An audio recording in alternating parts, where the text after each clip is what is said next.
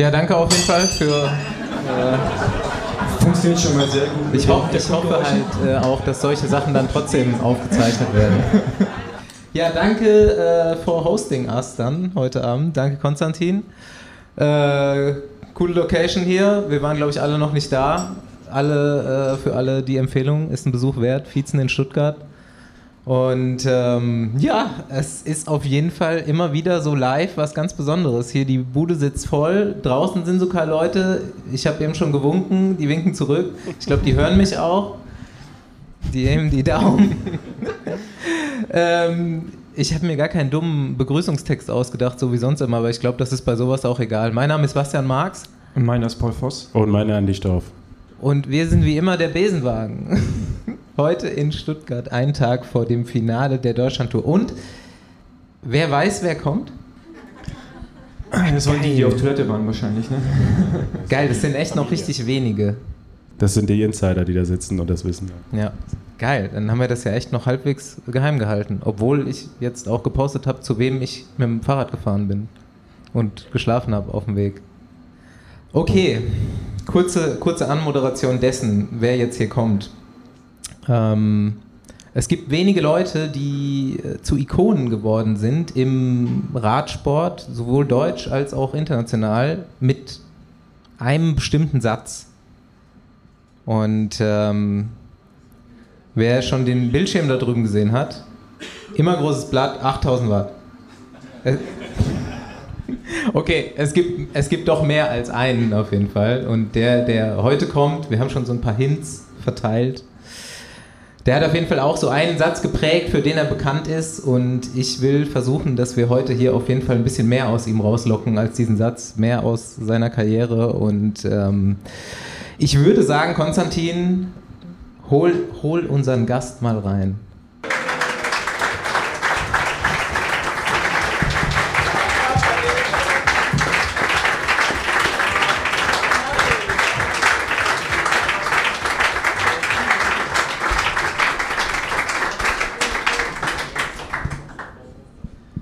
Die wissen doch, wer du bist. Äh, ja. Hallo, guten Abend. Herzlich willkommen, Udo Bölz.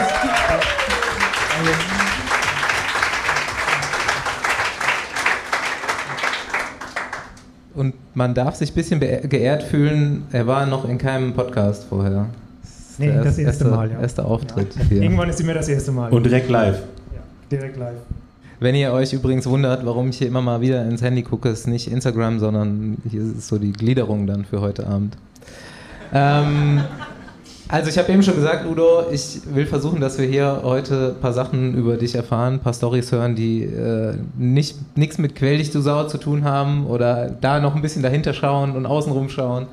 Und ich habe mir gedacht, so als Leitfaden für sowas, gute Geschichten gibt, sind eigentlich immer verbunden mit Menschen, die da drum gehören. Mit Kumpels, mit Trainern, mit Idolen oder so. Und ich würde heute versuchen, mal so von Anfang deiner Karriere zu gucken, mit wem warst du so unterwegs und was ist da so alles passiert.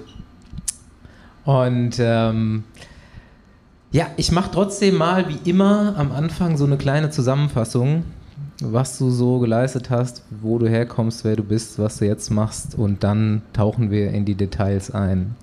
Udo Bölz, vor gar nicht allzu langer Zeit 56 Jahre alt geworden. Man könnte fast noch herzlichen Glückwunsch nachträglich wünschen, aber es ist schon über zwei Wochen her. Ähm, wahrscheinlich am bekanntesten für seine zehn Jahre bei Team Telekom. Und jetzt heutzutage kümmert er sich um Abschnitt Wald und äh, hat Spaß an Kettensägen.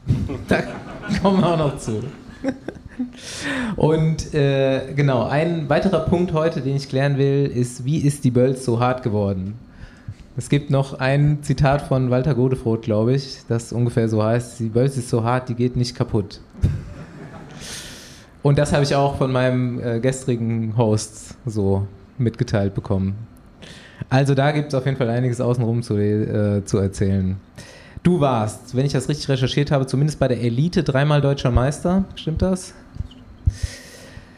Du hast eine, eine Etappe, das war auch die Königsetappe vom Giro d'Italia gewonnen. Das war schon 1992.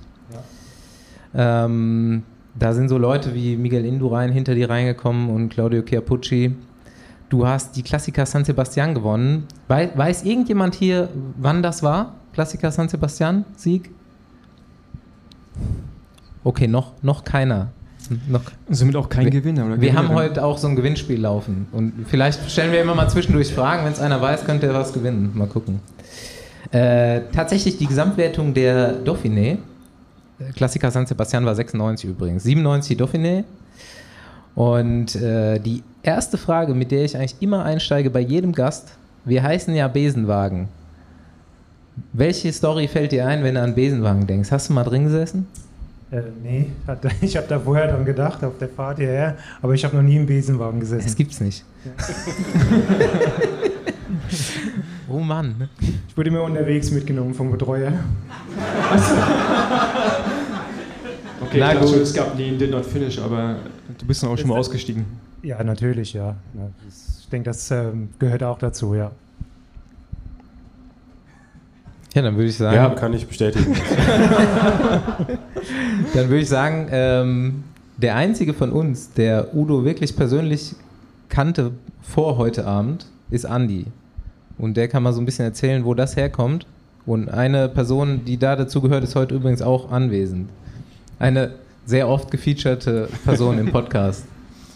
Ähm, ja, Udo habe ich kennengelernt durch meinen Vater. Der ist heute auch hier. Und ähm, ich weiß nicht, wann das erste Mal war, dass wir uns gesehen haben. Da war ich wahrscheinlich noch ein kleines Kind.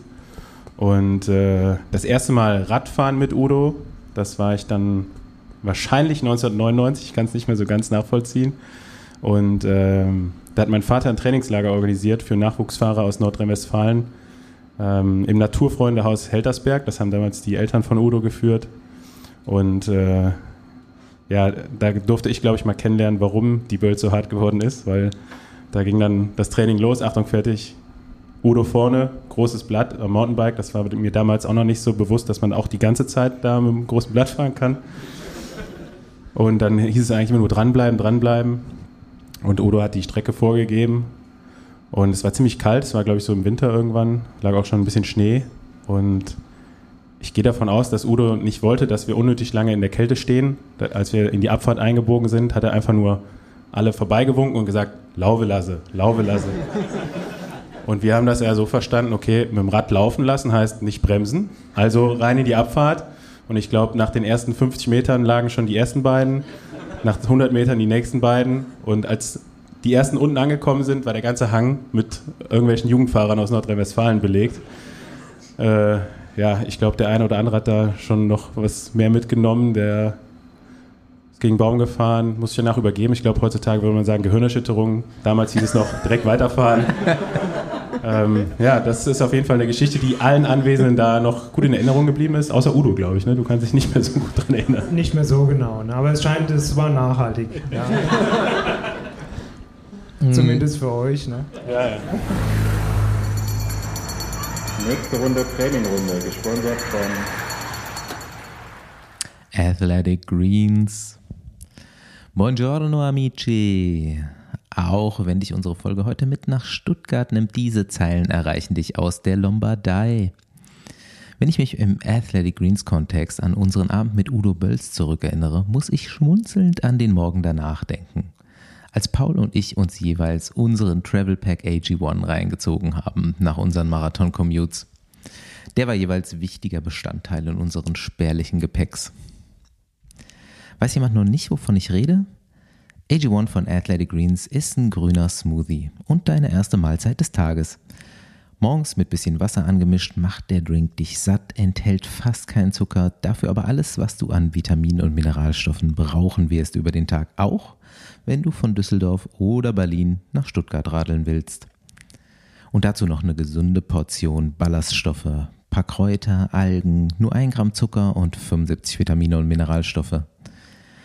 Der Drink ist vegan, gluten- und laktosefrei und du kannst auf der Website athleticgreens.com schauen, was genau alles drin ist.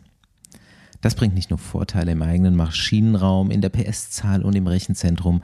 Als gesunde Routine etabliert, stärkt AG1 deine Abwehr gegen Stress aller Art. Stärkt geistige Fitness, Immunsystem, Darmgesundheit und Muskelerholung. Und AG1 ist dein Tool, genau so eine Routine zu schaffen. Nicht nur immer dran denken zu müssen, dich umfassender zu ernähren, nein, einfach morgens wie gewohnt deinen Drink zu exen. Und wenn du Lust bekommen hast, lass dir dein grünes Paket doch bequem monatlich zur Haustür liefern. Noch unsicher? Nicht umsonst gibt es 60 Tage Cashback, wenn du unzufrieden sein solltest. Außerdem kannst du dein Abo jederzeit pausieren oder beenden. Und für Besenwagen-Hörerinnen und Hörer gibt es auf athleticgreens.com slash Besenwagen kostenlos ein Jahresvorrat an Vitamin D3 mit K2-Öl und fünf besagter Travel Packs zu deinem AG1-Abo dazu. Für Erstabonnenten gibt es das Ganze auch in der Willkommensbox mit Shaker und Aufbewahrungsdose. Nochmal, athleticgreens.com slash Besenwagen. For the win! Wie, wie hast du Udo damals wahrgenommen? Weil der war ja damals eigentlich dann schon so ein Star, oder? Ja, auf jeden Fall. Also äh, ich habe immer versucht, am Hinterrad zu fahren. das, äh, da kann ich mich noch dran erinnern. Und ja, ich habe damals angefangen mit meiner ersten Lizenz 1998 und da war natürlich Udo Teil vom Team Telekom bei der Tour, jeden, jeden Tag im Fernsehen verfolgt. Äh, ein großes Vorbild.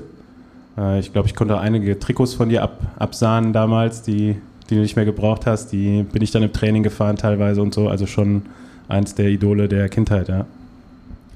Welche Erinnerungen hast du an Andi als Jugendlicher? gut, an das Trainingslager kann ich mich jetzt nicht mehr so gut erinnern, gebe ich ganz ehrlich zu, ja. Da waren ja einige Trainingslager in diesem Naturfreundehaus, da waren öfters Radsportgruppen und da hatten wir auch damals, ähm, erste Profiteam hieß Team Stuttgart und dieses erste Teambuilding, dieses erste Zusammenkommen, das haben wir da gemacht, auch mit Mountainbikes. Ähm, die ersten Mountainbikes überhaupt, das waren so Centurion Mountainbikes ohne Federgabel und ohne großen Schnickschnack, haben aber funktioniert und das war auch dort. Und nee, ähm, ja, ich muss ehrlich gestehen, Andi, so, so genau habe ich deine Karriere nicht verfolgt. Ich glaube, du warst auch bei Quickstep, ja? ja. Richtig, ja. Ja, ja und ähm, ja gut, es äh, war auch eine Zeit, da war ich äh, auch nicht mehr so im Radsport drin. Und ähm, erst danach ist das Interesse wieder gewachsen und habe ich auch wieder mehr geschaut. Also so da war Andi schon weg. so ungefähr. Ja. Ja, genau. Nee, aber es, äh, mich freut es, dass du dich noch so gut daran erinnerst. Also habe ich nichts verkehrt gemacht, ja. Jo, du hast schon gesagt, erstes Profiteam war Team Stuttgart, aber jetzt geht es mir erstmal so um die Zeit davor. Ähm, ich habe schon gehört, unter anderem gestern Abend, dass dein Vater Radsport verrückt war. Also über den kam wahrscheinlich erstmal so der initiale Kontakt zum Radsport. Ja gut, ähm, ich habe ja einen fünf Jahre älteren Bruder, mhm. den Hardy, der ähm, hat da vor mir angefangen. Also wir waren, das gab es ja früher in jeder Ortschaft, gab es ja, oder in fast jeder Ortschaft einen Radsportverein und gerade die... Da, wo Süd du herkommst. Ja, wo ich herkomme, ja. genau, Südwestpfalz, da war gab es ganz viele Vereine und auch strukturiertes Jugendtraining und alles sehr gut organisiert. Und äh, mein Bruder hatte angefangen, im Verein zu fahren und auch recht erfolgreich. Und ich habe das aber nur so als Außenstehender beobachtet. Und, ja, Wie alt warst du da? Ich glaube so mehr? 10, 11 Jahre. Und ähm, ich bin eigentlich zum Radsport gekommen, weil ich abnehmen musste. Ich war sehr dick, ja. und ähm, ja, ich hatte auch Asthma und der, der Hausarzt im, im Ort, der hat mich dann untersucht und hat zu meiner Mutter gesagt, ja, der Bub, der muss was machen, der, ähm, der muss abnehmen, der muss sein Immunsystem stärken und ähm, der sollte ein bisschen Sport machen. Und wie das so ist, also bei uns gab es einen Fußballverein und sonst eigentlich nichts, ja, also Tischtennisverein noch. Fußball, das war nicht so mein Ding. Ich habe nicht, nicht so das Geschick, für mit dem Ball umzugehen. Und ähm, dann hat mein Vater gesagt, ja, für Radrennen, das, da ist er noch ein bisschen zu schwer und, und da ist er auch noch ein bisschen zu jung. Und dann hat er angefangen, so Touren mit mir zu fahren, also mit Gepäck, mal einen Ausflug gemacht, irgendwo übernachtet. Und ähm, ja, so. Geburt vom Bikepacking. Ja, genau. Der, Genau, das war der Ursprung vom Gravelbike, Bikepacking. Das ist damals entstanden, ja. ja. Hab mir es vergessen, schützen zu lassen, aber naja. Nee.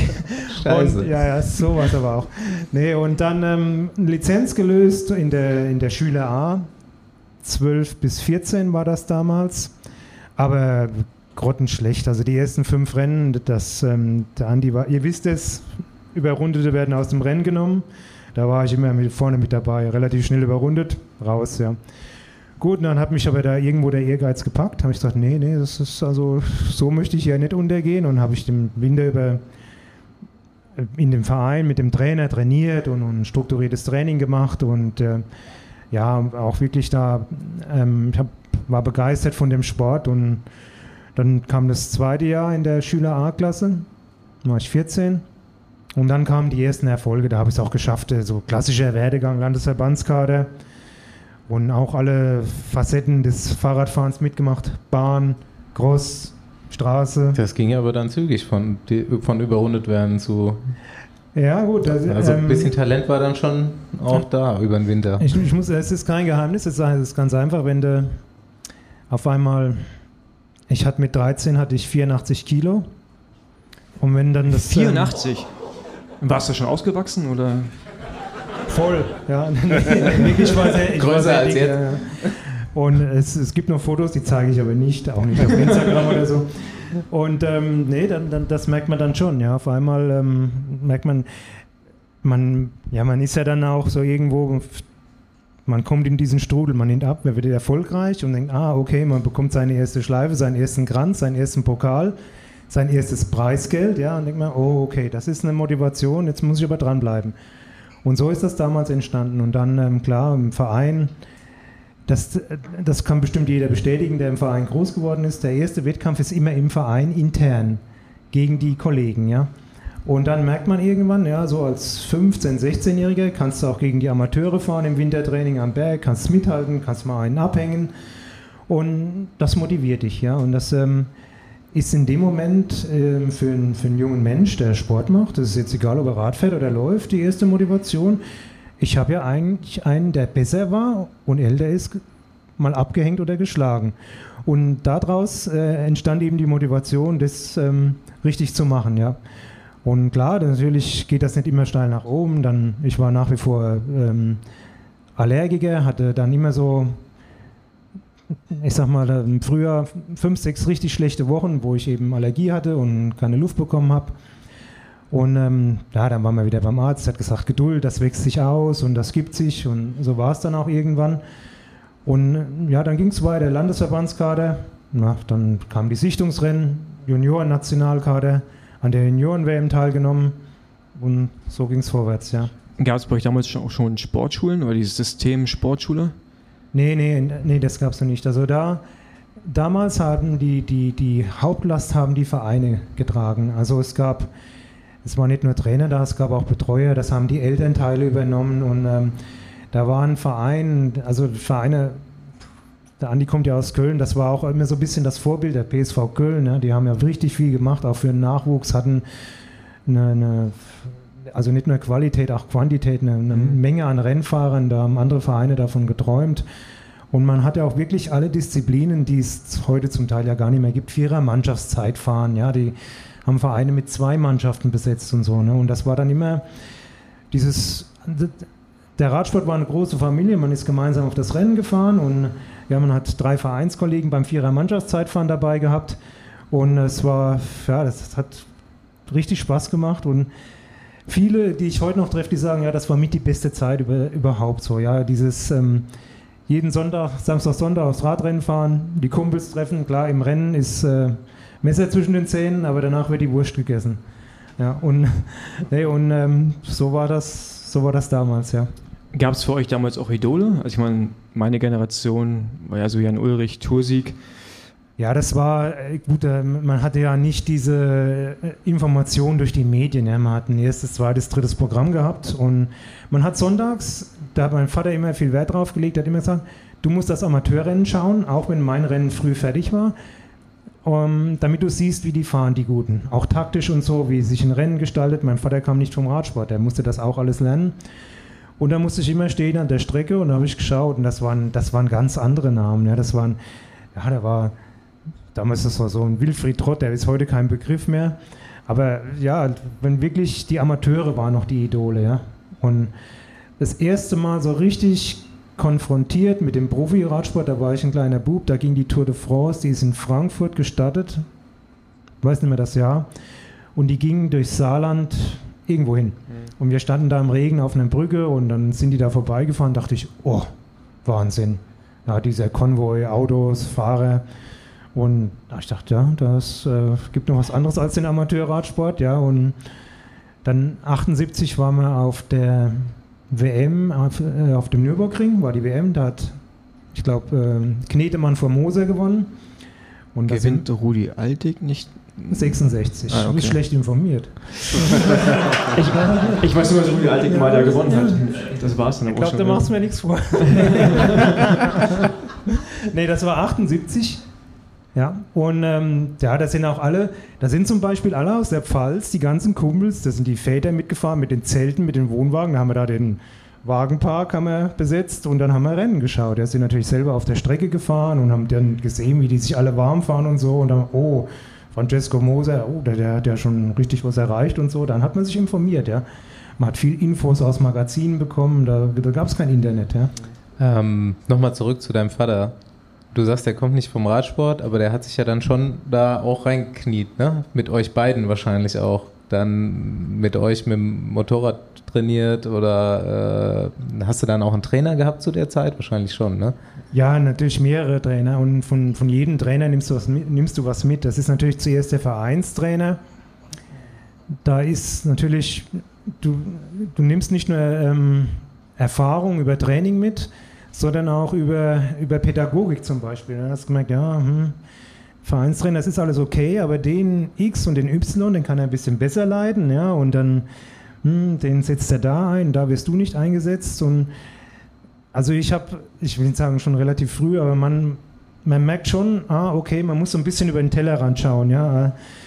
Soll ich hier noch bleiben? Ist das noch der richtige Platz? Und dann ging das natürlich weiter. Dann ähm, Landesverbandskader, andere Trainer, andere Trainingsmethoden. Ja, und dann, ähm, dann war ja immer diese, wir mussten alles machen, auf der Bahn fahren, Ländervergleichskämpfe, nächste Woche wieder auf der Straße im Wintercross. Und das merkt, ja, das Straße interessiert den Trainer gar nicht, aber wenn du natürlich so ein bisschen Rennradaffin, Straßenaffin warst, dann hast du gesagt, ja, nee, dann ist das hier auch nicht meine Zukunft. Ja, ich möchte ja schon irgendwo weiterkommen. Ne? Und äh, so hast du bei jeden, jede Woche, jeden Monat, jeden Tag, der Tag war dein Lehrer, du hast immer was mitgenommen, ja. Hm, wie groß ist der zeitliche Abstand, wo du dann wirklich Richtung Profiteam gegangen bist? Ähm, Team Stuttgart, wie alt warst du da? 1989, äh, 23, 24, so, ja. Okay, da ist ziemlich viel dazwischen, ne? Da hast du viel gelernt, hast von vielen Leuten gelernt und. Ja, das ist, äh, das ging natürlich auch nicht immer bergauf. Ich habe ähm, also die, die, ich möchte sagen, die Hauptfigur, der, die wichtigste Person war mein Vater, weil der eben, der war die direkte Person, der hat mich zum Rennen gefahren, der hat äh, meine Räder gemacht, der hat, ähm, ja, der war immer für mich da meine Mutter hat für mich gekocht, ja. Ähm, aber mein Vater hat mich immer zum Rennen gefahren, hat mich immer begleitet, hat mich immer beraten und gesagt, und ich behaupte mal, ein Vorteil war natürlich, dass ich einen fünf Jahre älteren Bruder hatte, der das alles schon durch, durchlaufen hatte. Der hat, der hat Fehler gemacht, konnte sagen, nee, ich würde würd das nicht machen, ich würde da nicht hingehen und nee, wir gehen in den Verein oder wenn der Amateur wird, dann soll er zu uns kommen. Und ähm, das war natürlich ein Riesenvorteil, ja. Aber ähm, wenn ich jetzt so im Nachhinein drüber nachdenke, was für welche Opfer mein Vater dafür gebracht hat, also das ist, man hat, der war Alleinverdiener, der hat zwei Söhne gehabt, die Radsport betreiben und auch damals hat Cambagnolo war was Exklusives, hat viel Geld gekostet, also wir standen schon das ein oder andere Mal auch in den roten Zahlen, ja. Mhm. Und er hat auch äh, auf Montage und Schicht gearbeitet und ähm, sich, ja, war müde. Also trotzdem am Wochenende mit uns aufs Radrennen gefahren, ja oft nachts um vier irgendwo los Richtung Köln, weil, was weiß ich, ich hatte um 9 Uhr Stadt, mein Bruder um 10 Uhr, ja, oder um 11 Uhr und ja, dann sind wir halt da hochgedackelt, ja. Ja, krass. Ja. Ohne Kopfstütz, ohne angeschnallt. Hat geklappt. Hat geklappt, ja. ja. Ja, und wie kam dann der Sprung Wann, wann warst du bereit oder wann hast du den Entschluss gefasst? Ja, das, das war nicht so einfach. Ich hatte nach der, ich hatte mittlere Reife gemacht und dann hatte ich eine Empfehlung fürs, da gab es schon Sportgymnasium in Kaiserslautern, die, hatten, die haben das da gegründet mit Internat und so. Und da wollte ich eigentlich hin. Und dann hat mein Vater gesagt, nee, er traut der Sache nicht, die sind alle so bahnlastig und die Zukunft, Udo, die ist auf der Straße. Und ähm, mach Schlauer hier Mann. Ich sag schlauer Mann. Also er hat es früh erkannt, was heute auch zum Teil noch ein Problem ist. Ja, ja, klar. Wo zu Problemen führt. Und dann hat er gesagt, mach eine Ausbildung hier im Ort. Dann habe ich gesagt, ja, eine Ausbildung im Ort, das ist alles gut und schön, aber das heißt für mich, um, um 7 Uhr auf die Arbeit gehen, um äh, 16 oder 15 zu Hause. Und dann sagt er, dann hast du noch genug Zeit zum Training. Aber das, ähm, dann hast, hast jetzt, also ich habe Werkzeugmacher gelernt. Damals hieß das Werkzeugmacher, heute ist das ja irgendwas. Und ähm, ja, da, ich habe ihm vertraut. Da dachte ich, okay, ja, gut, probiere ich. Aber das ist alles okay, wenn es Sommer ist und, und ja, es ist lange hell und man, man merkt auch im Sommertraining mit drei Stunden abends kann man gut mitfahren, aber in dem Moment, wo der Winter kommt, es wird dunkel und man muss sich arrangieren mit der Dunkelheit, mit dem Training und allem, dann, äh, das war das erste Mal, da wollte ich, da war auch so eine Phase, da wollte ich aufhören mit dem Radfahren, weil ich das, das, das war wie eine Wand vor mir, ja. Ich wollte abends fahren, dann Schneeregen, Dynamo ging nicht am Fahrrad und völlig frustriert, ja, und dann, aber er hat ein Gefühl für mich gehabt, ja. Ich bin dann losgefahren und dann, ich hatte noch so ein Rollendynamo, natürlich durchgedreht, Birnchen durchgebrannt, nach Haus gefahren. Und dann habe ich gesagt, hier ist das Ding, ich möchte es nicht mehr sehen, für mich ist das jetzt beendet, das Thema Radfahren, ich mache das nicht mehr. Und er sagt, ja, da fährst du mal morgen nicht, ne? lass dir mal Zeit. Aber ich bin natürlich nächsten Tag wieder gefahren. Ne? Er hat sich in aller Seelenruhe hingestellt, das Fahrrad repariert, anderen Dynamo montiert, wo dann besser funktioniert hat. Da gab es noch kein Akku-Sigma-Licht oder so, da haben wir noch Dynamo gefahren, ja. Und ähm, so hat er mich über den Winter gebracht, ja. Und dann hat er mir so, oh nee, dann fahr doch mal zwei Tage nicht, Udo. Aber er wusste ja genau, ich fahre, ja. Weil ich irgendwo, das hat mir, ich war ja besessen vom Radfahren. Ja, aber ich habe ich habe auch mittlere Reife gemacht, Realschule und bin dann äh, zwei Jahre habe ich versucht, Landschaftsgärtner zu werden. Es, es war nicht so erfolgreich, also wenn es drei Jahre gewesen. Und äh, auch jeden Morgen irgendwie um vier aufstehen, um fünf auf der Baustelle und eigentlich bist du als Landschaftsgärtner auch einfach nur Fliesenleger auf der Straße.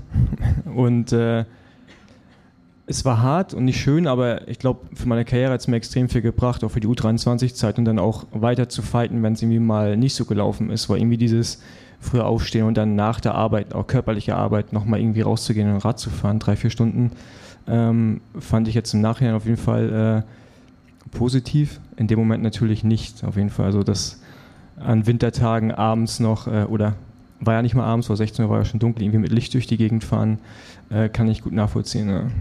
Ja, nicht nur das, man hat ja auch einen enormen Freizeitverlust natürlich. Ne? Die Wochenenden, die nutzt du für langes Training oder äh, besseres Training und ja, die Kumpels, die gehen, treffen sich am Wochenende irgendwo, gehen in die Disco oder ähm, lassen mal fünf Grad sein. Aber das klar, das muss jeder mit sich selber ausmachen, was er jetzt genau will. Ja, gehe ich jetzt, versuche ich das jetzt durchzuhalten. Das ist genau wie im Beruf. Ja, also ich habe ich hab die Lehre zu Ende gemacht. Ich bin heute froh, dass ich sie zu Ende gemacht habe, obwohl ich nie wieder in dem Beruf gearbeitet habe. Aber was man gelernt hat, hat man gelernt und ja, das ähm, fängt schon an, mit den richtigen Schraubenzieher aus der Kiste zu nehmen. Ne? So, so kleine Details. Ne? Aber das äh, hat, hat mir auch sehr viel gebracht. Also ich möchte, ich möchte die Zeit nicht missen. Die Zeit war auch lehrreich. Ja? Mhm. Du hast jetzt schon gesagt, zu der Zeit warst du dann schon irgendwie Kader, Nationalkader, Landeskader. Was denkst du denn jetzt noch, letzte Frage quasi, bevor du Richtung Profi gehst? Ähm, was hat dich damals von den anderen entschieden, äh, unterschieden? Was, was konntest du besser oder welche Charaktereigenschaft hat dich dazu ausgezeichnet, Profi zu werden? Ja, das kann ich schwer beurteilen. Also die natürlich alle, die im Kader waren, die, die konnten was, ja. die konnten alle Rad fahren und jeder hat natürlich seine individuelle Stärke gehabt. Der eine war ein Sprinter, der andere war gut am Berg, der eine war ein guter Rolleur, ein guter Zeitfahrer. Ja. Also ich glaube, wichtig ist, ähm, dass man sich mit allem auseinandersetzt, ja, und ähm, dass man auch realisiert, gerade Rennen, ja, auch wenn jetzt mal ein Wochenende missglückt oder nicht so gut ist, es kommt ja eine neue Chance. So ist das ja auch. So bin ich immer Etappenrennen gefahren. Na gut, wenn ich jetzt mal freie Fahrt hatte, der Tag hat es hat nicht geklappt, aber es kommt ja der nächste Tag, ja. Und ja, man muss sich immer wieder motivieren und muss auch ähm, gewillt sein, so, so kleine Nackenschläge einzustecken und sagen, okay, hm, heute hat es nicht geklappt, morgen ist Regen gemeldet, von den 130 haben 100 keine Lust. Meine Chance. Ja. ja. Ähm, okay, dann jetzt wie angekündigt, passt ja auch zum Thema. Wir sind hier in Stuttgart. Team Stuttgart und wer es vielleicht nicht weiß, aus Team Stuttgart ist dann Team Telekom geworden. Und ähm, ich glaube 89 bist du da hingekommen. 1. Januar 89, ja. Da ist dann der Werner Stauf schon gefahren auch. Wahrscheinlich auch schon vorher, oder? Und was für ein Team, also welche Kategorie war das dann zur damaligen Zeit? Ich glaube, das war Gründungsjahr, oder? Das, das war Gründungsjahr. 89 okay. war Gründungsjahr und ähm, alle, die Amateur waren, also der, der, der Werner auch, ähm, die haben da angefangen in im Trainingslager in Südfrankreich ihre Profikarriere zu starten mit, was weiß ich, Mittelmeerrundfahrt und Edwalde Bessig, irgend so ein Zeugs, ja, ja. Ja, aber was war dein Team Stuttgart von der Kategorie? Also es gab ja damals noch Profi und Amateur und als mhm. Profi konntest du auch, glaube ich, war das nicht damals so irgendwie Einzelfahrer, wenn du einen Konntest du ja, Lizenz kaufen oder irgendwie? Ende der, Ende der 80er war immer noch ähm, äh, der, der Split, also Amateur. Es gab Amateur-Weltmeisterschaften und es gab Profi-Weltmeisterschaften. Genau, ja. ja. Jetzt weiß ich nicht, wann der Übergang da war, aber gut, aber wie gesagt, es war, war eine Profimannschaft wie zum Beispiel äh, zur damaligen Zeit auch, fällt mir nichts ein, PDM oder so. Ja, okay. äh, genau. Ja. Und ähm, nur natürlich hatten die bessere Fahrer und man hatte auch natürlich auch, man hat Verbindungen gebraucht, um jetzt bei einer Tour de France an den Start zu gehen oder bei einer Spanien-Rundfahrt oder beim Giro. Das war äh, für ein neu gegründetes Team mit deutscher Lizenz nicht so einfach, aber ähm, Spanien-Rundfahrt sind wir auch schon gefahren, ja. Ja, genau. Wer, wer hat die Verbindung mitgebracht? Weil ich habe schon gesehen, ihr wart auch in Australien, ihr seid ein paar Klassiker auch gefahren. Ja, ähm, also die, äh, damals lief das, hoffentlich kriege ich das alles so zusammen, wenn man ein Rennen, also ein Team war und dann hat man sich eben für die Rennen angemeldet. Es gab einen Manager, der die Teams vermittelt hat. Der hat natürlich auch seine Prozente kassiert. Und ähm, dann hat der Veranstalter, hat aussortiert. Er hat gesagt, okay, junges deutsches Team, aber die steigen wir bei Paris-Roubaix alle aus, die nehmen wir nicht, ja. Und dann wird halt irgendein Ersatzrennen gesucht, ja. Und dann kommt vielleicht der, der Veranstalter der Tour de Suisse, der sagt dann, ja klar, deutsches Team, Team Stuttgart, die haben bestimmt Potenzial, Nachbar, Nachbarland, nehmen wir ja, dürfen bei uns fahren.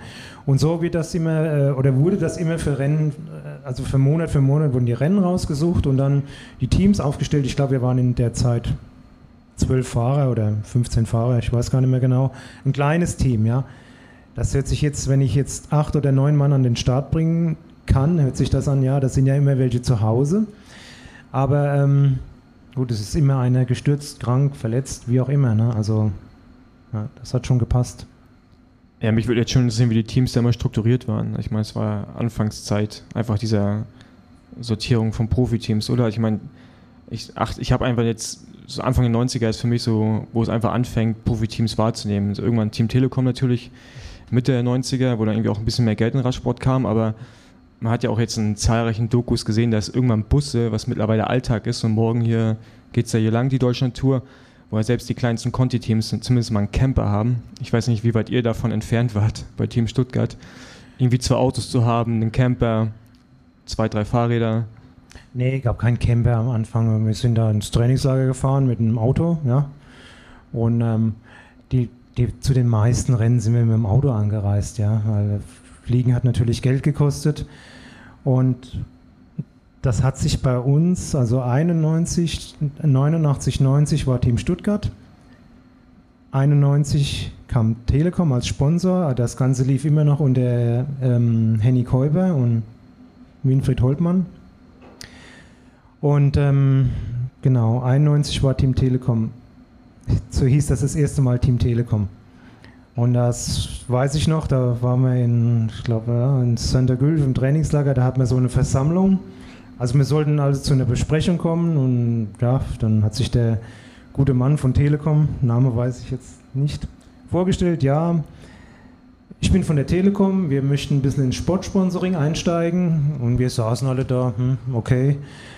Ja, und ähm, dann hat er uns erklärt, ja, wir haben eine Vision, ähm, die ganze Welt wird sich verändern, es wird ein World Wide Web kommen und ähm, alle werden mit Handys rumrennen, mit, mit Mobiltelefon hat er es genannt. Und wir saßen alle da mit unserem Klimpergeld, wir sind ja immer an die Telefonzelle gelatscht zum Telefonieren. Und dann standen wir da in der Fünferreihe Und äh, der haben wir gehofft, dass der nicht so, vorne nicht so lang telefoniert. Und wir so, hä, was, wie? Und äh, ja, nee, und jeder wird einen Computer besitzen und wir werden vernetzt sein, wir werden in Bruchteilen von Sekunden Kontakt haben mit Amerika. Und wir so, ja, ja, ja, ja. ganz, ganz sicher, ja. Also, das ging so ein bisschen an uns vorbei. Ne? Und ähm, dann, dann hat er den, dann das hat er gesagt, es wird auch keine gelben Telefonzellen mehr geben. Wir so, was? ja, das war unvorstellbar in der Zeit. Ja, wo telefoniert man dann, ja? Ja, das ist so, ne, das kann nicht sein. Das ist, doch, doch, doch. Das wird alles, ähm, wird ganz, die Welt wird ganz anders aussehen. Und wir so, okay, ja. Hm, hm. Da haben wir das so, sind wir wieder raus. Wir wollten ja nur Radfahren. Und so, ach, der Labersack. Und äh, ist alles so gekommen, wie er gesagt hat. Ne? ne? Also, du, du ja. warst ja tatsächlich bei den best ausgerüsteten Menschen dann. Während ja, du bei Team Telekom gefahren bist, warst du ja einer der ersten, der ein Handy hatte dann. Ihr seid irgendwann auch mit ja. Handys am Arm rumgefahren, oder? So als Werbe... Ach, das war nur so, da hatten wir Ericsson als Sponsor und da hatten wir so ein Täschchen und da haben gesagt, ja, das funktioniert so, wenn man draufklopft und dann stellst du eine Verbindung. Das war nur ein Marketing-Gag. Das Ding hat nie funktioniert. Ja, ja aber hat funktioniert. Ne? Ich habe es gesehen und dachte, ey geil, fortschrittlich. Ich ja. dachte, ich dachte, wäre Hast du dir auch eins gekauft? Ich dachte, es wäre der frühe Funk gewesen, aber... Nee, nee, nee, das war, aber wir haben da wir haben dann auch Funk bekommen. Ja, also am Anfang gab es ja keinen Funk. Hast du ähm, geguckt, was vorne auf der Tafel steht, drei Minuten zehn Rückstand und dann, oh je, wer ist denn da dabei? Und dann hast du den Arm, dann kam das Auto, der hat halt Radiotour gehabt. Alter, ist der und der dabei und der und, und ach Gott, ja, da müssen wir ja Verfolgung organisieren. Aber da gab es nicht, gab's nicht Radiotour, dass die da dann komplett vernetzt sind und in, jetzt sofort wissen, ja, das ist ja das so, es ist auch ein bisschen schade, ne? wenn die Gruppe 50 Meter Vorsprung hat, dann weiß der im hinteren Renndrittel sofort, wer da vorne dabei ist. Ja? Und das, ähm, sagen wir so, das verhindert oft eine spannende Situation die passieren könnte, ja. Dann, Glaubst du? Ja, doch, glaub schon. Ich glaube, ähm,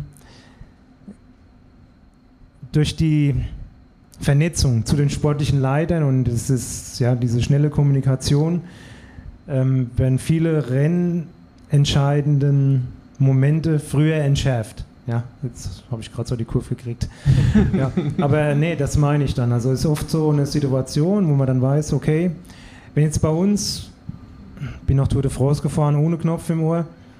Das ist schon spannend, ja, wenn du erstmal, ja, dann Anfang, die, die fing genauso an, dass Attackiererei, bis mal die Gruppe steht. Ja, dann steht die Gruppe. Ah, dann, na gut, du musst ja selber mal Luft holen und sagen, okay, jetzt ist mal gut. Und ja, und dann auf einmal, also früher, da konntest du auch alle Sprachen, das ist also nicht gescheit, aber du konntest dich so unterhalten, bisschen Spanisch, bisschen Italienisch, Französisch, Englisch. Und dann hast du mal so, wen, wen habt ihr dabei? Da bist du auch mal angelogen worden. Der, der ist nicht dabei. Nee, der, ah, okay. Aber der liegt ja, der liegt ja auf Platz 4, 10 Sekunden hinter unserem Fahrer und so. Ah, ja, ja. Und dann ah, ich Arm hoch und dann kam der sportliche Leiter und ja, pennt ihr denn alle? Da ist der und der dabei und dann sofort hinterherfahren, ja. Und dann, ja. Aber da haben die manchmal zwei Minuten Vorsprung gehabt schon, ne? Ja. Aber gut, man muss auch, ich will das ja nicht verteufeln, man muss auch mit der Zeit gehen. Ja? Also das gehört zum heutigen Radsport dazu. Man kann sich dem nicht verschließen. Wenn man, wenn man immer in der Vergangenheit lebt, ja, da, da hätte man heute noch Formel 1 auf dem Nürburgring. Ja? Das ist heute in Sochi und was weiß ich wo. Ja? Das ist halt immer so. Äh, na gut, aber wir leben ja zum Teil dahingehend noch in der Vergangenheit, weil es gibt ja noch viele Rennen, alles ab oder unter 2.1 ist ja ohne Funk. Alle Nachwuchsrennen sind ohne Funk, von daher da ist es noch die mhm. Zeit. Und daher weiß ich halt auch so ein bisschen, oder ich bin zumindest der Meinung, dass man oftmals denkt, dass die Rennen dadurch spannender werden, aber eigentlich nicht wirklich. Und was mir aufgefallen ist, seitdem es diesen, also nicht aber in den letzten Jahren, dass sich vor allem durch den Funk viele Teams verkalkulieren, weil sie natürlich auch Fernsehen und immer warten, okay, ihr fahrt zuerst, das andere Team denkt das Gleiche, aber da wird halt dann noch nicht ausreichend kommunizieren. Deswegen finde ich manchmal, dass die Rennen auch zum Teil spannender werden, weil Teams zu spät einsteigen oder halt denken, sie haben einen Wissensvorsprung vor den anderen. Aber das kann auch nur eine, eine falsche Wahrnehmung sein, aber zumindest das mein Gefühl, dass bei Rennen ohne Funk, zumindest im Nachwuchsbereich, die Rennen nicht unbedingt attraktiver werden. Naja, gut, ich, ich muss ehrlich sagen, ich finde die Rennen gar nicht mehr so spannend. Ja. Das ist natürlich, Natürlich kommt auch so die Wattmessung zum Beispiel dazu, ne? Diese, die Leistungsparameter kannst du abrufen und dann die Rennen, die großen Rennen, die werden ja diktiert von zwei, drei großen Teams. Ne? Und das ist natürlich, die wissen genau, okay, der X und der Y, der hat attackiert, der hat eine Minute Vorsprung und dann setze ich von meinen drei Leuten, ja, bei, zum Beispiel von Ineos, da setze ich den zuerst an die Spitze, an dem Pass. Der kann, ich weiß genau von seinen Leistungsdaten, der kann jetzt 25 Minuten 400 Watt fahren oder 380 Watt. Hinten dran ist der, der andere, der kann jetzt ähm, 50 Minuten dieselbe Wattleistung fahren und die vorne können ja nicht mehr fahren, also halte ich ungefähr den Abstand. Ja. Also das ist, dass die jetzt spannender sind oder dass das interessanter ist, das ja, ist nicht immer der Fall. Ja. Aber das ändert sich ja gerade.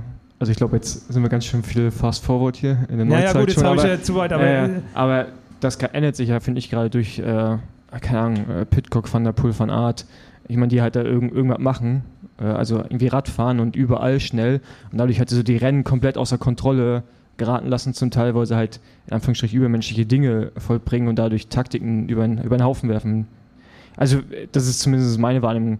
Aber ja, ich glaube, vor diesen Schub an Talenten, den wir gerade sehen mit Pogacar und so, war das so. Ich meine, Bradley Wiggins, Chris Froome die Zeit bei Team Sky, das war ja einfach nur ein Bergzug, der da irgendwo hochgefahren ist. Und äh, man hat die attackieren lassen und hat sie dann einfach Seelenruhe wieder zurückgeholt, weil man wusste, man kann jetzt 400 Watt für 20 Minuten fahren. Ne? Ja, das, das, ist natürlich auch immer situationsabhängig. Wenn jetzt so das Beispiel Pitcock, natürlich lassen sie den auf der Alp DS-Etappe fahren. Die wissen ja genau, der hat so und so viel Rückstand und das und das muss ich tun, um den Rückstand zu, äh, zu halten, dass er nicht weiter wegkommt oder das Loch zuzufahren. Natürlich wird das auch spektakulär von den Kameras eingefangen, wie er die Abfahrt da runterfährt und die anderen überholt. Aber gut, die anderen sind auch nicht so super runtergefahren, muss man ganz ehrlich sagen. Ne? nee, man muss das immer so ins Verhältnis setzen, ja. Und das ist, wie das uns die Medien suggerieren, wie das rübergebracht wird, ja. Und ähm, wenn der jetzt natürlich mit einer Minute hinten dran steht auf Platz 5, dann gewinnt er keine LDS. Ja, natürlich. Ja. Das ist eine andere Situation, ja. Ja, wie ist es denn dann so deiner, ähm, deiner Wahrnehmung nach vorangegangen? Ihr seid dann auch, dein Bruder war auch dabei bei Team Stuttgart. Ja. Ähm, ja. Ihr seid dann da eingestiegen, das Team ist neu gegründet worden, es hieß dann zwei Jahre Stuttgart, dann kam Telekom langsam dazu. Wie lange hat es denn gedauert? Bis der bis erste Bus kam? genau. Bis ihr so richtig ernst zu nehmen die anderen unter Druck setzen konntet in den Profirennen. Ja gut, man hat am Anfang versucht natürlich in dem 92er Jahr durch, ähm, ja, durch finanzielle Power so ein bisschen auch äh, gute Leute zu kaufen. Aber ähm, man hat dadurch immer noch kein gewachsenes Team. Ja? Also das ist, ähm, wo man sagt, ich kann natürlich ähm, jetzt ein ja, ich nenne mal jetzt einen Namen, ja, so ein Uwe Ampler, der ist vielleicht noch ein Begriff, der kam in das Team und das ist ein Rennfahrer mit Klasse natürlich, ja, oder auch ein Andy Kappes, ja, ist ja auch da gefahren. Dann heißt das aber noch lange nicht, dass man gewillt ist. Also man, man, ist ja ständig zusammen, man ist eine Familie, man teilt das Zimmer, man sitzt beim Essen, man sitzt im Auto, dass man gewillt ist, ah, das bringe ich da jetzt die 90 kalkulierten Prozent für den unterstützen oder kann ich den gut leiden? ähm, weiß ich auch genau, dass der Erfolg hat und bringt die, die 110 enthusiastischen Prozent. Ja. Und man hat da so einen Haufen zusammengewürfelt, aber der hat eigentlich nicht funktioniert. Ja. Es waren viele individuelle Charaktere, die, die waren nicht unter einen Hut zu bringen. Ja.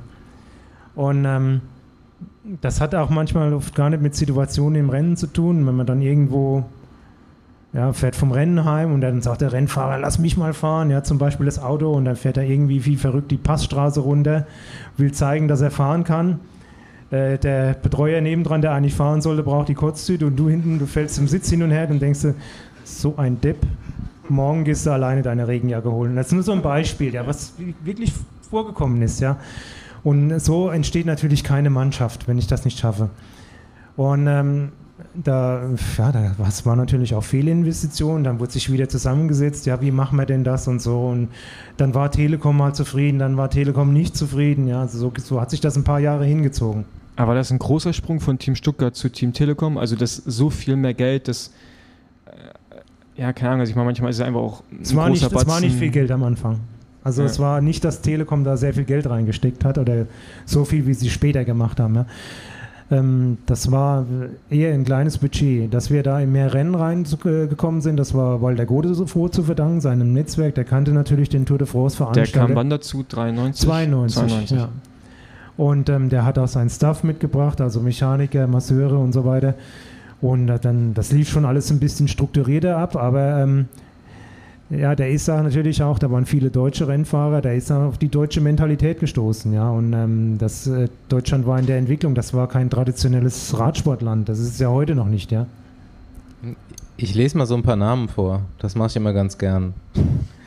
ähm, einfach so aus den Jahren, wer dann so im Team dazugekommen ist, da sind halt wirklich schillernde Namen dabei und vielleicht fällt dir ja zum einen oder anderen noch irgendeine lustige Geschichte ein. Also wie gesagt, bei Team Stuttgart haben wir gestartet und die einzigen, die ich da erstmal rausgeschrieben habe, sind Werner Stauf und Hartmut Bölls. Was ich mir da übrigens auch rausgeschrieben habe, vielleicht bringe ich das jetzt kurz vorher noch. Stimmt es, dass du da in Australien die Harold Sun Tour gewonnen hast? Ja, das stimmt, ja. ja. Wie war es in Australien? Die war ja, ja bestimmt noch nicht die Harold Sun Tour, die es dann im Nachhinein nee, war, oder? Wir haben ähm, fünfmal einen Trip nach Australien gemacht, ganz kurios. Äh, Andi kennt den über den Guido Eigelbeck, ja. ja. Der war völlig verrückt. Ja, er hat gesagt nach der Saison, ja, ich habe einen Bekannten in Australien, da können wir Rennen fahren. Wir waren nur zu zweit. Ich war noch nie in Australien, ich bin auch nie, noch nie so lange geflogen. Und willst du mit? Dann habe ich gesagt, ja, ich würde mitfahren, ja. Ich würde mir das auch mal angucken. Und dann sind wir da hingeflogen mit einem Ticket, das sie bezahlt haben. Das hat 36 Stunden gedauert. Kam dann, wir haben niemanden gekannt, aber wir sind da das Rennen gefahren und recht erfolgreich und haben uns da angefreundet und dann nächstes Jahr wieder, das war im darauffolgenden Jahr, habe ich es, glaube ich, dann auch gewonnen, die, die Herald Sun Tour, ja. Und äh, so sind wir auch in andere Rennen gekommen. Das, äh, Mount Buller Race, das hieß, das ging von Melbourne zu Mount Buller und die Sandtour-Fahrer durften oder sollten immer da fahren. Und wir hatten natürlich da auch keine Lust mehr, die Saison war lang. Und also 5000, äh, 5000 australische Dollar Preisgeld. Dann haben wir so, oha. Ja, und dann, aber klar, da hat Guido gesagt, ja, ich kann das aber nicht gewinnen, das ist eine Bergankunft. Aber wir müssen fahren, Udo, du bist doch gut drauf und so. Und dann, dann habe ich gesagt, ja, hm, okay. Lust habe ich nicht mehr viel, aber wenn, wenn sich die Chance ergibt. Und da hatten wir einen Sponsor, also da haben immer ein lokaler Sponsor, hat die Teams gesponsert mit Trikots oder irgendwas, also kein Geld. Und das war ein Casino-Besitzer und der hat dann vorm Rennen gesagt, wenn einer von euch das Rennen gewinnt, fliege ich euch mit meinem Helikopter, ihr passt da alle rein, vom Berg runter die 250, die 200 Kilometer oder was weiß ich, 180 Kilometer Luftlinie zurück nach Melbourne. Und wir so, oh, dann so alle, Udo. Und ich so, und ich so ah, nee. Dann haben wir einen Fehler, war den Abend vorher waren wir feiern. ich gehe jetzt nicht ins Detail. Aber die ersten, die ersten zwei, drei Rennstunden, ich war ja, in der Defensive unterwegs, war mit mir, war mit mir beschäftigt. Und, ja, aber ähm, irgendwann ist der Wein verstoffwechselt dann. Ja, ja, genau. In Australien drin, die haben wir Bier getrunken, ja. Und ähm, dann ging es auf einmal, ja, und dann ähm, Ausreisergruppe, George Hinkeby war auch dabei, Toni Rominger, ja. Und dann denke ich, oh, prominente Gesellschaft. Und den letzten Berg, den kannte ich von der Rundfahrt. Ne? Da dachte ich, ja, mh, sehen alle nicht so frisch aus. Fährst mal so mit, guckst mal so, was passiert. Letzter Berg geht los, erste Attacke, ich alleine vorne. Und ich so, ach, endlich, ja.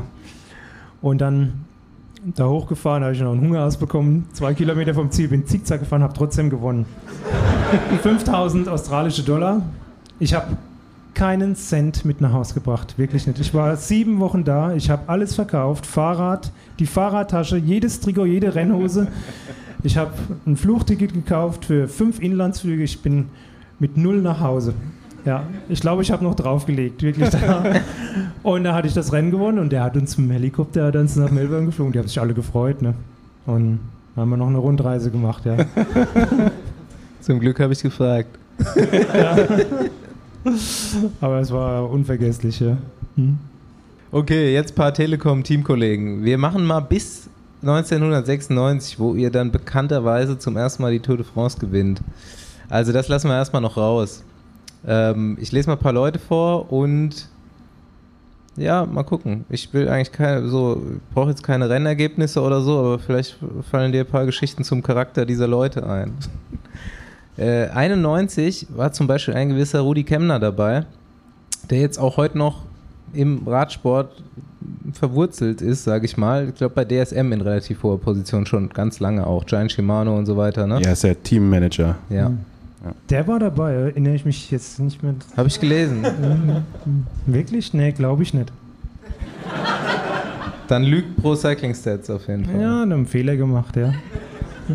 92 Ampler, Hen, Heppner, Kappes. Ja, gut, ähm, Heppner und Hen, die, sind ja dabei geblieben, ja. Ja, ja, das fühlt genau, sich jetzt sofort. Ja. Ampler, der ist ja eigentlich ein Riesentalent, ist ja mehr so an sich selber gescheitert. Und ähm, ja, der Andi, der war nicht der Kerl, aber der war halt ganz schwer so, ja. Auch schwer integrierbar in ein Team und, und sehr individuell und es hat überhaupt nicht harmoniert mit Godefroth. Also es war dann zum Scheitern verurteilt. Okay. Andi Kapp ist, glaube ich, so nordrhein-westfälische Kriteriumslegende auch, ne? Ja, aber nicht nur da, selbst nee, in Ostdeutschland ne? mega bekannt. Ja. Nee, der hat auch beim Giro-Etappe gewonnen, der ist super Sechs-Tage-Rennen gefahren. Also war schon ein richtig guter Fahrer, ja. 93 kommt Aldag, Holm, Olaf Ludwig, Steffen Wesemann und Erik Zabel. Ja, genau. Es war so, ähm, der Steffen Wesemann, der war ja ähm, ähm, ein ganz erfolgreicher Amateur gewesen und kam zu uns. Und der Erik Zabel, das haben wir alle schon gemerkt, der Erik Zabel ist so unglaublich talentiert, ein Fuchs, besessen von Radrennen zu fahren, hat jede Rennsituation auch als junger Rennfahrer schon sofort durchschaut. Und ähm, der hat uns in dem 93er Jahr, wenn das ich jetzt nichts Falsches sage, nee, 95 hat er zwei Etappen gewonnen, ja, 93 nicht, 93 hat der Olaf eine gewonnen, der Olaf Ludwig und der Erik ist, glaube ich, für ihn schon Sprints angefahren. Ich weiß auch nicht genau, ob er da schon gefahren ist, ja. Aber ähm, da war unser Mann für die Tour de France, so grünes Trikot, das war der Olaf Ludwig. Aber in dem Jahr, da war in Koblenz Etappenziel. War schon so ein bisschen Telekom, wurde langsam größer. Äh, Jens Heppner war Zehnter in dem Jahr und da war schon so, Radsport war so ein bisschen im Fokus der Medien. Im Fokus der Medien heißt also, der, der Fortbestand des Teams wurde immer an Printnennungen, die wurden gezählt und Fernsehminuten festgemacht. Ja. Also da gab es keine Likes und was weiß ich, sondern das war damals so in allen Sportarten, die jetzt international vermarktet wurden, waren das die Parameter, bin ich erfolgreich oder nicht? Ja. Nur, nur so zwischendurch. Ähm, so ein Olaf Ludwig, ist ja für viele das totale Idol gewesen damals. Wie, wie war der für dich, als er ins Team kam? Was hast du vorher von, von ihm gewusst? War der da auch schon ein Star? Ja, der war ja, wir sind ja als Amateur gegeneinander gefahren, der war ja Olympiasieger in Seoul und Friedensfahrtsieger und hat ja ganz viel gewonnen auch und der hatte seinen, seinen Beginn als Profi, hat er bei Panasonic, was ja damals ein Riesenteam war, und da hat er auch sein erstes grünes Trikot gewonnen bei der Tour de France. Und äh, das war natürlich schon, ja, Olaf Ludwig kommt. Uh, Olaf Ludwig hat einen eigenen Manager gehabt, ja, der, der für ihn die Verträge da gemacht hat. Ich, wir, wir jungen Rennfahrer, wir hatten, wir hatten keinen Manager. Ja. Haben, ich habe noch nie in meiner ganzen Karriere einen Vertrag durchgelesen. Ja. Ich habe dann, das war immer so, dachte ich, ach, hm, passt, Geld ist okay, ja, komm, und unterschreibe ich wieder, ja. Aber ich habe, das habe ich nie gemacht und dann kam der, hat einen Manager und, und auch so ein Fuchs. Und äh, ja, das war dann schon, da hat man schon aufgeschaut. Ne? Der hatte dann einen Vertrag mit Adidas-Schuhe, Ufex-Helm und alles so Dinge, oh, was man ja selber nicht hatte, ja. 94. Axel Merks bei Telekom, der Sohn vom großen Eddie. Wie, wie ist das aufgenommen worden? Ja, der ist mit uns ins Trainingslager gefahren nach Mallorca. Und haben wir ja, der Sohn vom Eddie Merckx, ja, uh, okay, okay. Schon so, vielleicht kommt der Vater ja auch mal vorbei, aber hat er nicht gemacht. Und da ist er mit uns trainieren gefahren und ja, hat, äh, der im ersten Trainingslager, der war so extrem ehrgeizig und hat völlig überzogen, wurde auch im Trainingslager krank und also der hat die, die seine Karriere hat er eigentlich schon in den ersten paar Wochen versaut, weil halt ist im strömenden Regen losgefahren, was weiß ich, sechs Stunden, ja. Mittags war das schönste Wetter. Ja. Nee, und, und es hat einfach, weil vom Ehrgeiz zerfressen, ja. ja. Seid ihr damals auch Eddie Merckx Räder gefahren? Wir sind Eddie Merckx Räder gefahren, ja. ja. Also der Axel Merckx hatte gefühlt alle vier Wochen ein anderes Rad, weil da wurde der Sitzwinkel so gemacht und so. Da waren die Räder ja noch individuell angepasst, ja. Und ähm, da haben wir gesagt, ja, nee, dann, das war ja alles so ein Rumtesten, ja, dann, ah, da muss der Sitzwinkel weiter nach hinten und da muss ich so und so und nee, doch da wieder weiter nach vorne. Also das war nicht wie heute, dass man da so verschiedene Rahmengröße, man knallt da den Vorbau drauf und ja, verschiedene Längen, dann passt es. Da war, da haben auch eine Wissenschaft draus gemacht, ja. Aber okay, dann kurze Zwischenfrage. Bis wann war oder wann war der Zeitpunkt, wo das nicht mehr so war mit, mit den Custom-Rädern? Weil ich kann mich auch noch so dran erinnern, 90er dachte ich auch immer so als Jugendfahrer, ja, dass die alle Profis haben irgendwie eigene Räder. Also wirklich so maßgeschnallt und irgendwann hat es ja aufgehört. Ich meine, hm. jetzt im Profibereich fährst du halt so einen Stockrahmen, das kannst du überall im Radladen kaufen. Ja, natürlich, ja. Ähm, also so ich, 94 war ich Neunter auf der Tour de France und wir hatten ähm, umlackierte Eddie Max Räder, das waren Linsky-Rahmen aus den USA, Titanräder. Das Rad habe ich noch zu Hause. Ähm, das gab es aber nur in, dieser, in einer Standardabmessung. Ich gesagt, okay, wir kriegen neun Linsky-Räder, also umlackierte Titanräder. Für die, die die Tour de France fahren, wir haben uns natürlich gefreut, oh, ganz toll, ja, Titanräder, ja, hatte, Italiener haben das schon längst gefahren. Und dann haben wir uns da drauf gesetzt und dann hast du, weil du eins, hast auch nicht viel Gedanken gemacht über Position, ja, dann hast du so eingestellt, dass das passt und ja, da gab es kein Bike-Fitting oder so. Der Bike-Fitting war, da bist du sechs Stunden trainieren gefahren und wenn es da nicht wehgetan hat, dann hast du es halt so gelassen.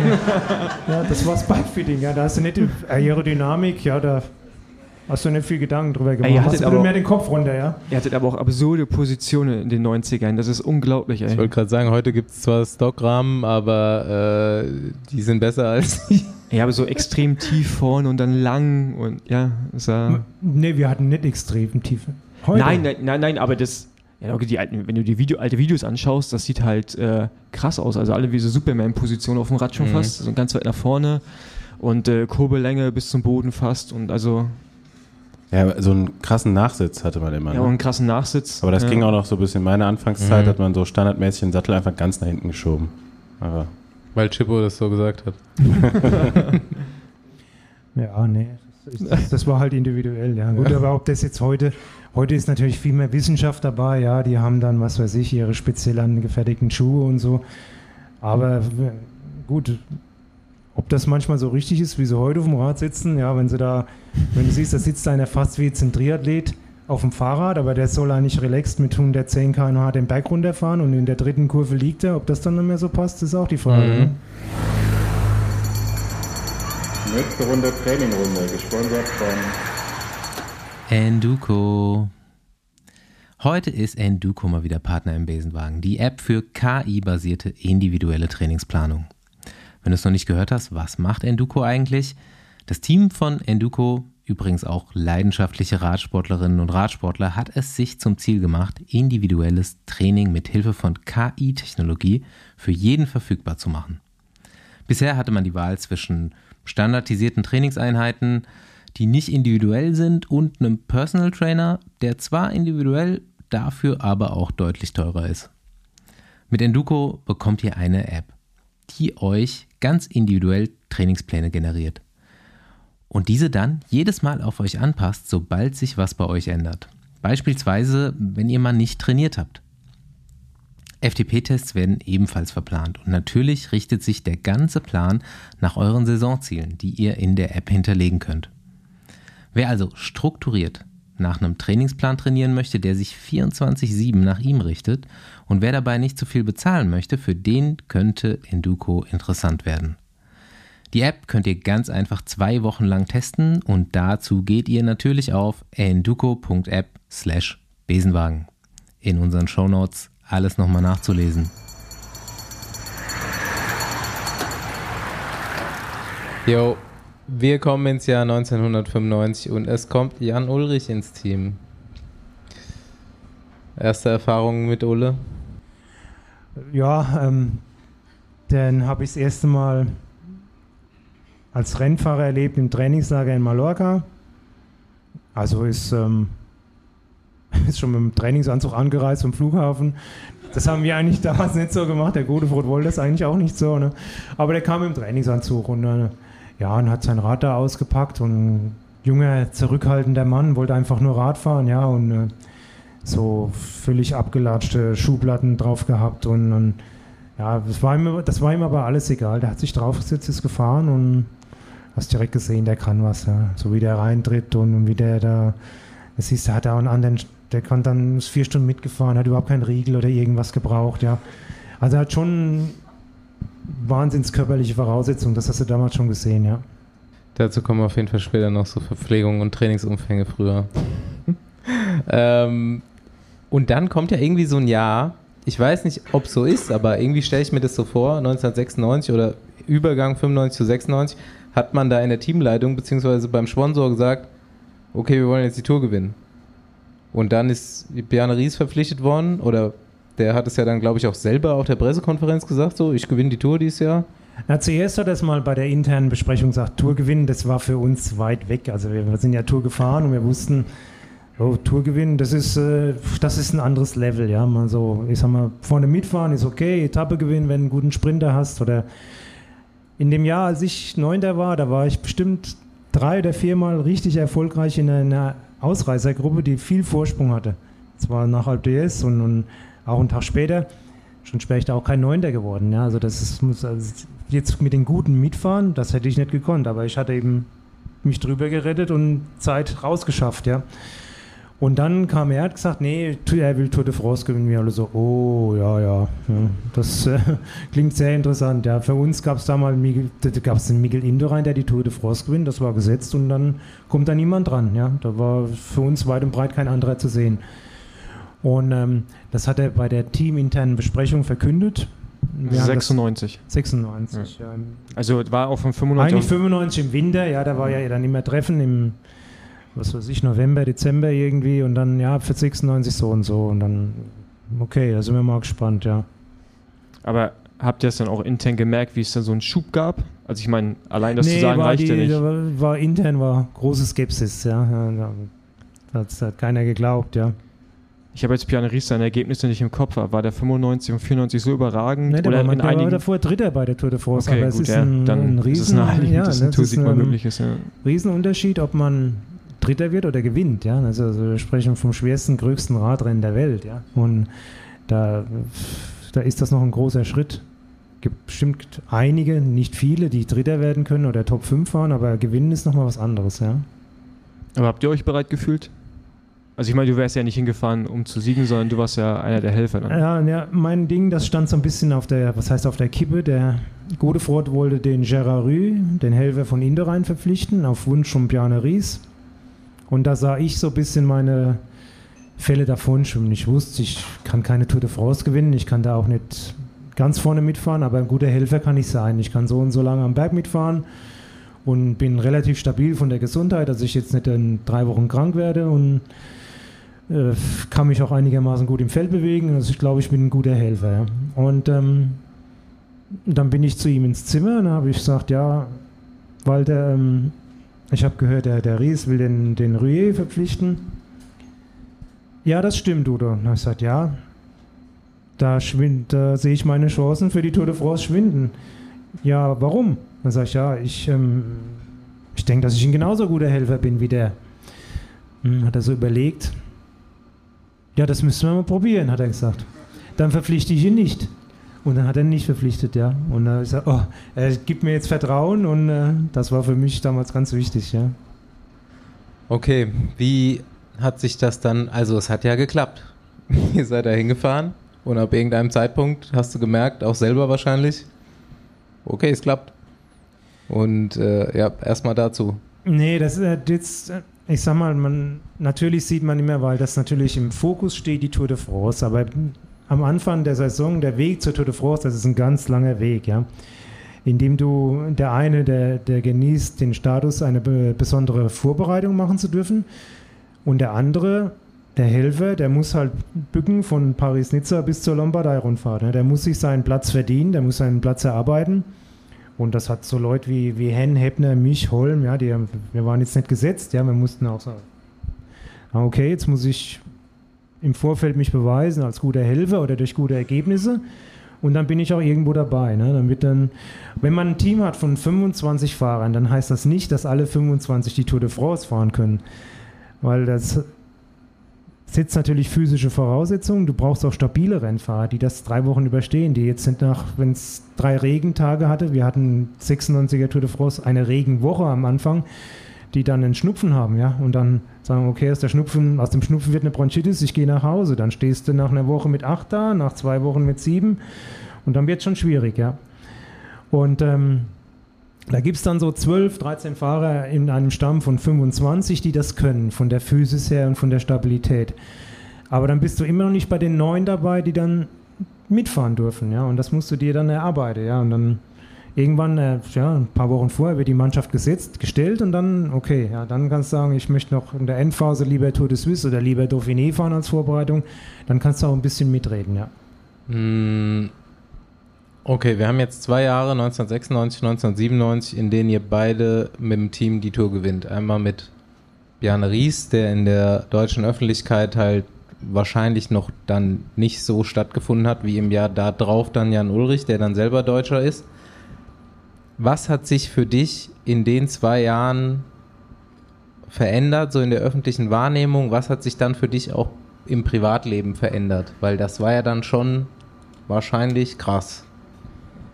Die, die Wahrnehmung, also ob sich etwas in der Öffentlichkeit verändert, das hast du als Sportler eigentlich gar nicht so sehr. Ja? Du, du lebst ja in, deinen, in, in deinem Mikrokosmos, ich will Radrennen fahren, ich muss aufs Radrennen reisen, ich will da gut fahren und ich muss trainieren. Ja? Du bist jetzt nicht Heute ist natürlich ein Sportler, der ist ja ganz anders vernetzt. Der, der sieht dann seine Likes auf Instagram und was weiß ich alles und, und äh, sein äh, äh, alles, was dazugehört, ja.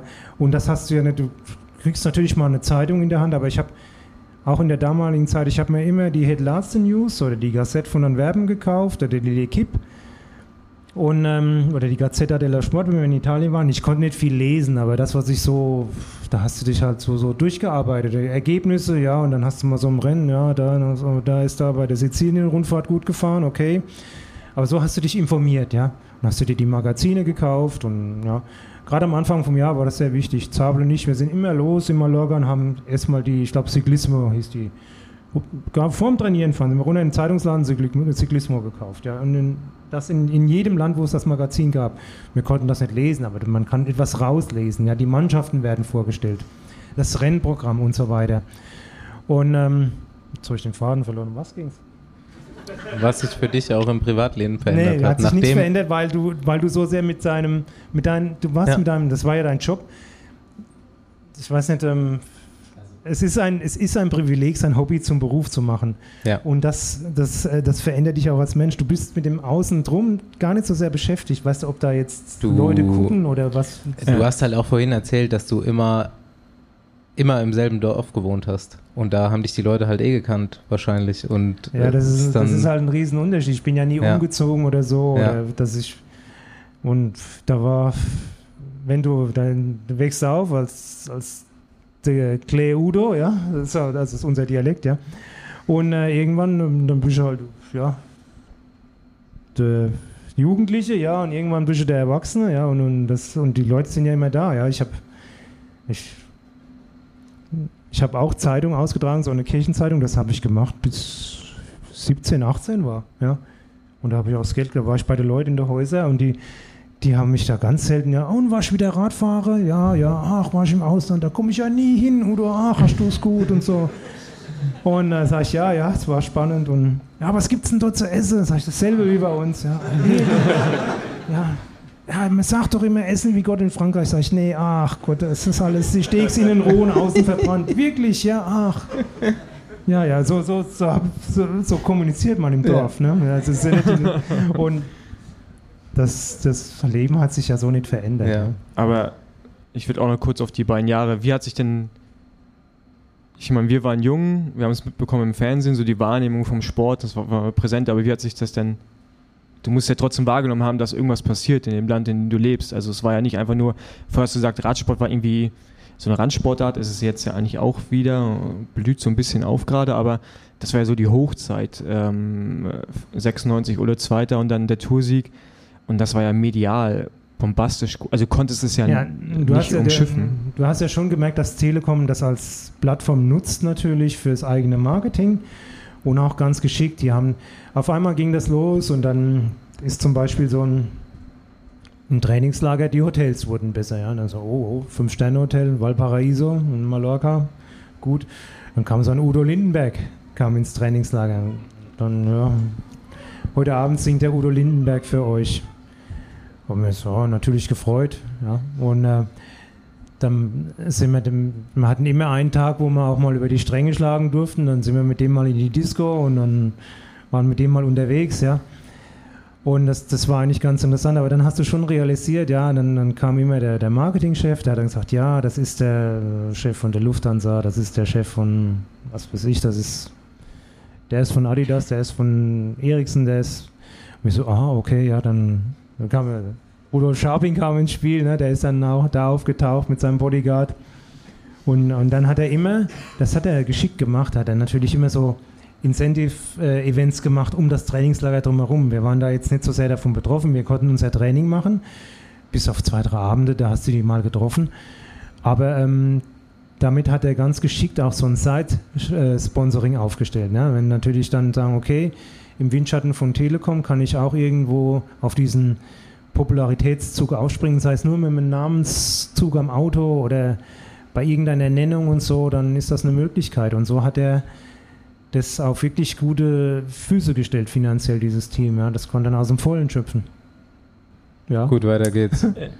Ja, ich habe dazu, ja, keine Ahnung, ich, ich eigentlich eine Anschlussfrage, aber ich weiß nicht, wie ich sie formulieren soll. Vielleicht äh, kriege ich ja, noch eine bessere ich find, Idee. Ich finde ich finde es halt eine interessante Ära und klar, auch da ging es jetzt in der Ulrich-Doku ja. drum, aber eigentlich irgendwie, dass so viel passiert hier in Deutschland, also dass ja wirklich einfach jeder wusste, was Radsport ist und das finde ich ja krass. Es gab so ein, ich habe es jetzt auch schon mal bei uns im Podcast gesagt, es gab eigentlich nur, weil wenn du jetzt zurückdenkst, welche Sportpersönlichkeiten gibt es in Deutschland, die du auch nachhaltig kennst? Das ist vielleicht Boris Becker, Steffi Graf, Jan Ulrich. Michael Schumacher. Michael Schumacher und, und das würde ich sagen, war es eigentlich schon. Also das heißt, es ist schon eine prägende... Natürlich gar keinen Fußballer genannt. ja, okay, gut, ich interessiere mich jetzt nicht so für Fußball, das kann daran liegen, aber es ist ja extrem prägend und es mag ja sein, dass der Sport klein war in der es Zwischenzeit. Es gibt Sport und es gibt Fußball. ja. Aber dass es halt so, so populär war zu dem Zeitpunkt und ich kann ich es mir halt nicht vorstellen. Weil als wir beide Profis geworden sind, da war halt Schämen angesagt, wenn du sagst, du bist Radsportler. So, und das ist halt ähm, was anderes, ja. Ja gut, es waren, das waren auch wenige Medien, die die Macht hatten, einen Star zu präsentieren oder ihm eine Bühne zu geben. Ja, wenn du heute die, die jungen Menschen, die gucken ja gar kein Fernsehen mehr, ja, die streamen im Internet, ja, dann, wenn sie Tour de France gucken wollen, dann, wenn sie es überhaupt noch gucken, die ganz Jungen, dann gucken sie es auf dem Eurosport-Player oder Zusammenfassung YouTube oder was weiß ich irgendwo. Aber da hatten wir halt ähm, allein mit der ARD, das war ja auch der Sponsor des Teams, ja, da hat es natürlich eine, ein gewaltiges Medium gehabt, das dich bekannt machen konnte. Und die Menschen, die das verfolgt haben, die hatten ja auch nicht viel Zugriffmöglichkeiten. Ja, auf, ja, die haben dann Fernsehen geschaut. Ja, heute Nachmittag läuft im ersten Programm die Tour de France und ja, da ist ja der Ulrich vorne und dann gucken wir alle. Ja, und das, so wurde das auch bekannt. Ne? Und das ist, ähm, heute ist das, wir sind ja, die Medienwelt ist ja voll. Ne? Der eine informiert ja. sich dort, der andere informiert sich dort. Die Jugend ist vielleicht ein bisschen mehr orientiert in ich, ich nenne sie immer die Red Bull-Sportarten, ja, die so ein bisschen spektakulärer sind oder verrückt irgendwo, ja. ja ist das so vom, gerade vom Weg hierher, da saß ich vorne am Kaffee, da saßen die ganzen BMXer, ja, und, und die haben natürlich heute eine, eine, ganz andere Plattform, die haben auch die Möglichkeit, bekannt zu werden und so. Und früher, da das, die wenigen Medien haben es geschafft, ich bringe ihn hoch oder ich lasse ihn fallen, ja. Mhm. Ja. Ja, die, die Zukunft sieht gar nicht so schlecht aus. Also im Moment geht es langsam wieder geht's langsam wieder bergauf mit ganz jungen Radsportfans. Also wir kriegen das jetzt langsam so mit, aber ist auch erst seit relativ kurzer Zeit. Der, der Radsport ist, ist nach wie vor für einen Sponsor, finde ich, das Optimale für sich zu präsentieren. Ja? Also wenn man sieht, die genauen Zahlen weiß ich nicht, Tour de France ist eines der drei größten Sportevents der Welt. Ja? Da hast du noch Olympiade, du hast noch Fußball-WM, Aber selbst Wimbledon und so hat halt verloren. Tour de France ist da. Die wird, ja, ich glaube, in über 90 Ländern ja. live übertragen. Ja. Wir sehen das immer noch sehr aus einer, aus einer deutschen Brille. Aber wenn du, wenn du als, ich sag mal, als, globale, als globales Business expandieren willst und sagst, ich will bekannt werden oder noch bekannter, wer hat denn vorher Ineos gekannt zum Beispiel?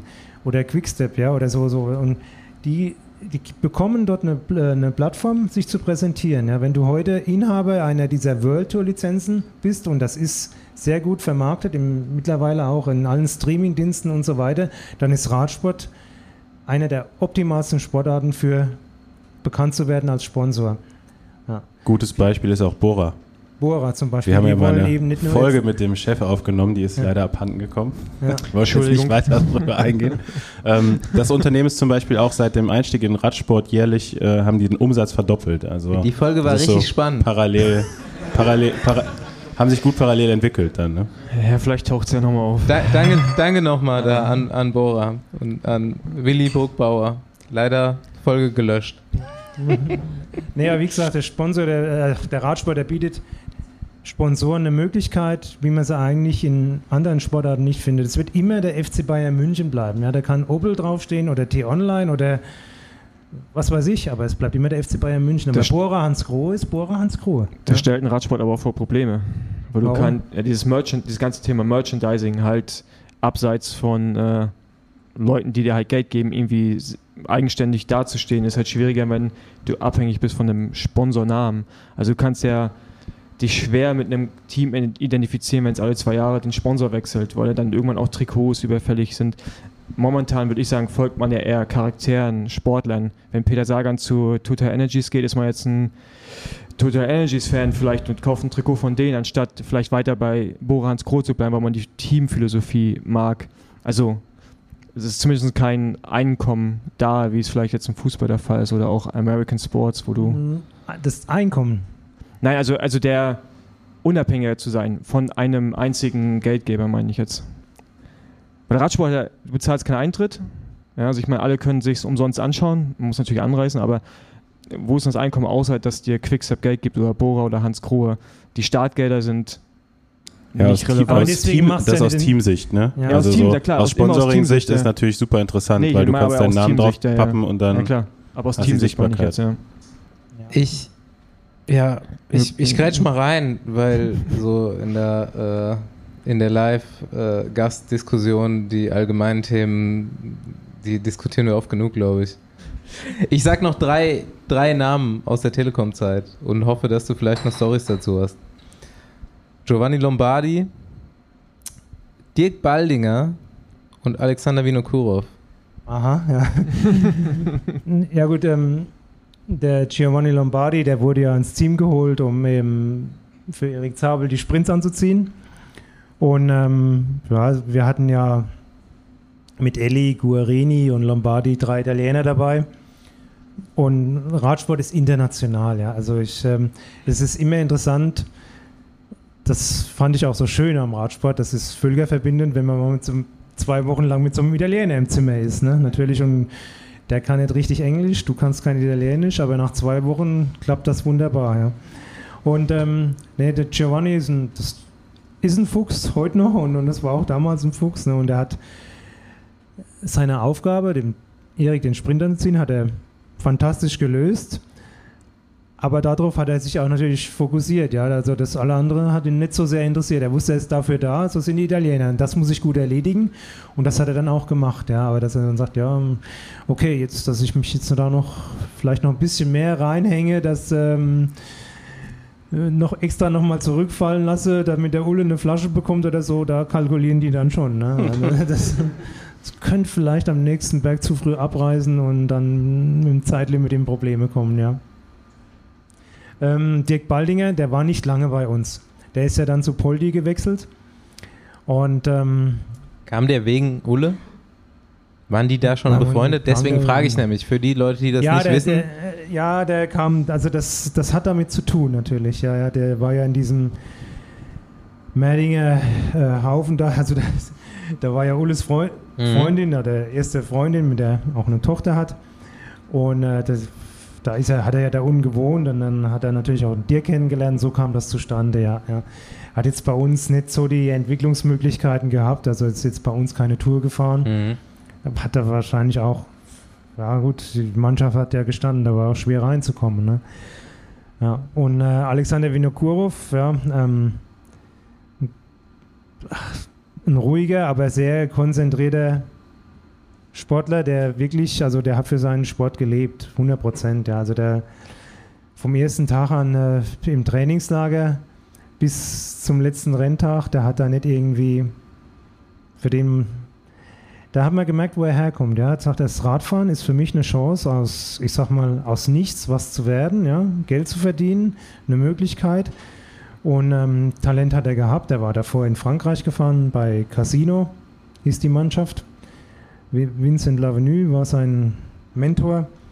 Und ähm, dann kam er zu uns und war auch direkt erfolgreich und zuverlässig auch. Ja, also wenn er gesagt hat, ich will Paris-Nizza gewinnen, ich bin da in Form und dann ich brauche die und die Fahrer, die mir helfen, dann, dann hat er das gewonnen. Ja.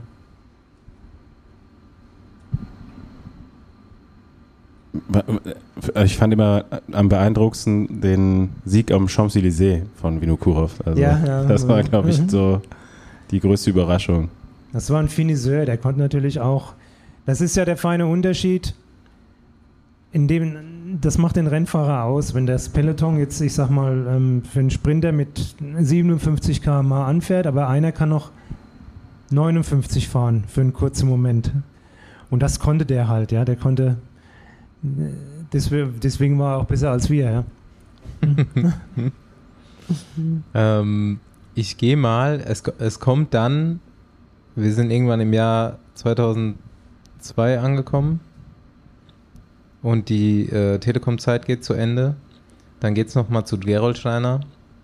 Ähm, ich würde allerdings da mal kurz einhaken und schon mal die an, den Anekdoten-Corner eröffnen. Weil ich habe noch so ein paar Namen aufgeschrieben, Jörg Jaksche zum Beispiel, und den habe ich zum, bei unserem gemeinsamen Freund Karl Platt gehört, den Namen.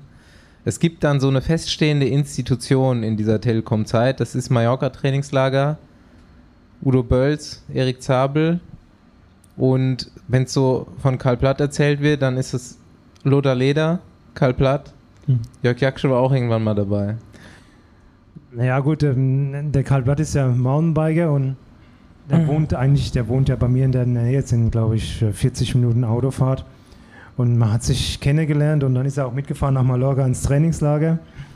Und äh, den Loda kannte ich, äh, da hatten wir zusammen ein Trainingslager in Südafrika gemacht, auch so ein bunt zusammengewürfelter Haufen. Daher kannte ich den Loda. Ja, also in seine jungen Jahre als Triathlet und ja, auch eigentlich nicht so strukturiert, hat einfach wild drauf lostrainiert und wie ein Verrückter.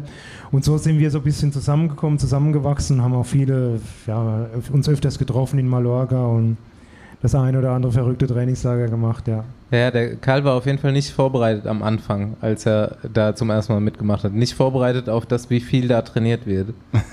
der hat zum Beispiel Ruhetage erwartet nach drei Tagen. Mhm. Äh, der hat erwartet, dass bei Regen nicht trainiert wird vielleicht. Mhm. Zusammen mit Lothar, weil ich glaube, Karl und Lothar waren dann auf einem Zimmer. Die zwei, das klang so ein bisschen nee, so, nee, als wären die zwei, der, hätten immer so ein bisschen Angst gehabt zusammen Der Lothar war mit mir auf dem Zimmer, ja. nee, der Karl war mit dem Lothar auf dem Zimmer, das stimmt, ja, ja. Nee, wir hatten, wir hatten nur eine Woche geplant, ja. Und dann. Ähm, zehn Tage, sagt Karl. nee, nee, nee, nee, wir waren, so zehn, wir waren keine zehn Tage. Nee, nee, ich weiß es noch. Okay, das macht auf jeden Fall die Kilometeranzahl, die wir gleich hören, noch beeindruckender. Naja, ich kann mich auch gar nicht mehr so genau an die Kilometer erinnern, aber das mit Karl, das kam so. Ähm, wir sind am ersten Tag rausgefahren, wir sind ja da morgens gelandet und dann immer schnell die Räder zusammenbauen im Hotel und dann gleich aufs Rad, ja, zack, zack. Und dann, ähm, das war das erste Mal, dass der Loder in Mallorca dabei war im Trainingslager mhm. und dann sind wir, ich glaube, den erst, ich weiß gar nicht, ob wir 200 gefahren sind, ich glaube nicht ganz 150 oder irgendwas. Aber dann, es war schon relativ dunkel am Schluss. Es war dunkel schon und dann hat der Lothar dann gesagt, ja, ach, ich dachte, die von Telekom, die trainieren immer so viel, jetzt sind wir schon nach 150 zurück, ja. Und ach, das ist ja ein Kindergarten hier. Das ne? war ein Fehler. Ja, ja. ja, und dann, ähm, wenn man die äh, von der Leuchtturmrunde runterfährt Richtung El Arenal, dann kommt ein Kreisel, dann biegt man nochmal links ab in die Promenade, man kann geradeaus weiter und fährt hinten rechts wieder Lugmajor hoch. Und dann, ich habe nur so zugehört und dann habe ich gesagt, ja, hm, okay, ja. Aber wir fahren im Kreisel noch geradeaus und der Karl war kaputt. Da hat er gesagt, wo geht's denn noch hin? Es wird ja, wird ja dunkel. Ich sage, wir fahren noch nach Lugmajor. Oh nee, nee, lass uns so ins Hotel fahren. Und äh, Lothar, ja, wieso? Und er sagt, ja, wir trainieren ja zu wenig, das hast du gerade selber gesagt. Und dann sind wir, wir sind immer sehr zügig gefahren, Luke Major hoch und dann, der Karl hing bei mir am Hinterrad, der Loder durch den Kreisel kurz den Anschluss verloren, ist nicht so rumgekommen als Trier, den hat er immer so 15 Meter gehabt, zwar Gegenwind. Und hat er immer probiert, zu uns hinzufahren, aber ich habe äh, durchgeschaut und der Loder, der wurde immer kleiner auf dem Fahrrad hin. und dann dachte ich, nee, jetzt musst du leiden. Dann sind wir wirklich noch, wir sind im Dunkeln zurückgekommen, wir hatten keine 200 Kilometer, weil es so knapp davor. Und dann Loder natürlich frustriert und dann Jetzt gehen wir mal noch Läufchen machen. Ja, jetzt dann kommt die ja, Geschichte, ja, die ich als nächstes dann, gefragt habe. Und ich hatte immer Laufen trainiert im Winter. Ich bin also wirklich viel gelaufen. Und dann habe ich, ja, natürlich, das ist kein Problem. Ja, ja ziehen wir uns um und ähm, der Karl, ich war noch nie laufen den Winter. Ja. Ich sag, ach komm, Karl, geh mit, so schlimm wird das nicht. Ne?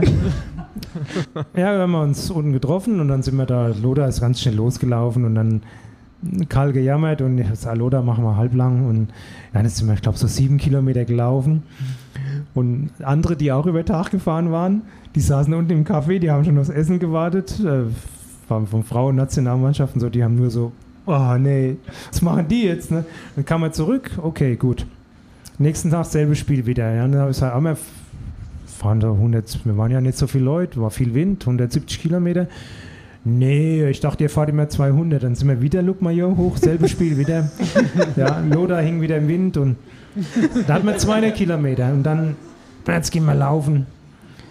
Und dann, das hat ja, ja, kein Problem. Also ich konnte nicht mitlaufen, aber ich bin halt so hinterhergetrabt, so gut ich konnte. Aber ah, wir laufen durch das Sand zurück. Und er sagt, ja, ja, machen wir das. Aber und der war ja, der war ja schwerer, der Lothar. Ne? Und da ist natürlich mehr eingesackt im Sand. Und dann ah nee, lass uns wieder hochgehen auf die Promenade. ja, und Karl hing immer so 15 Meter hinten dran, war, ah, die Scheiße hier mit euch und so.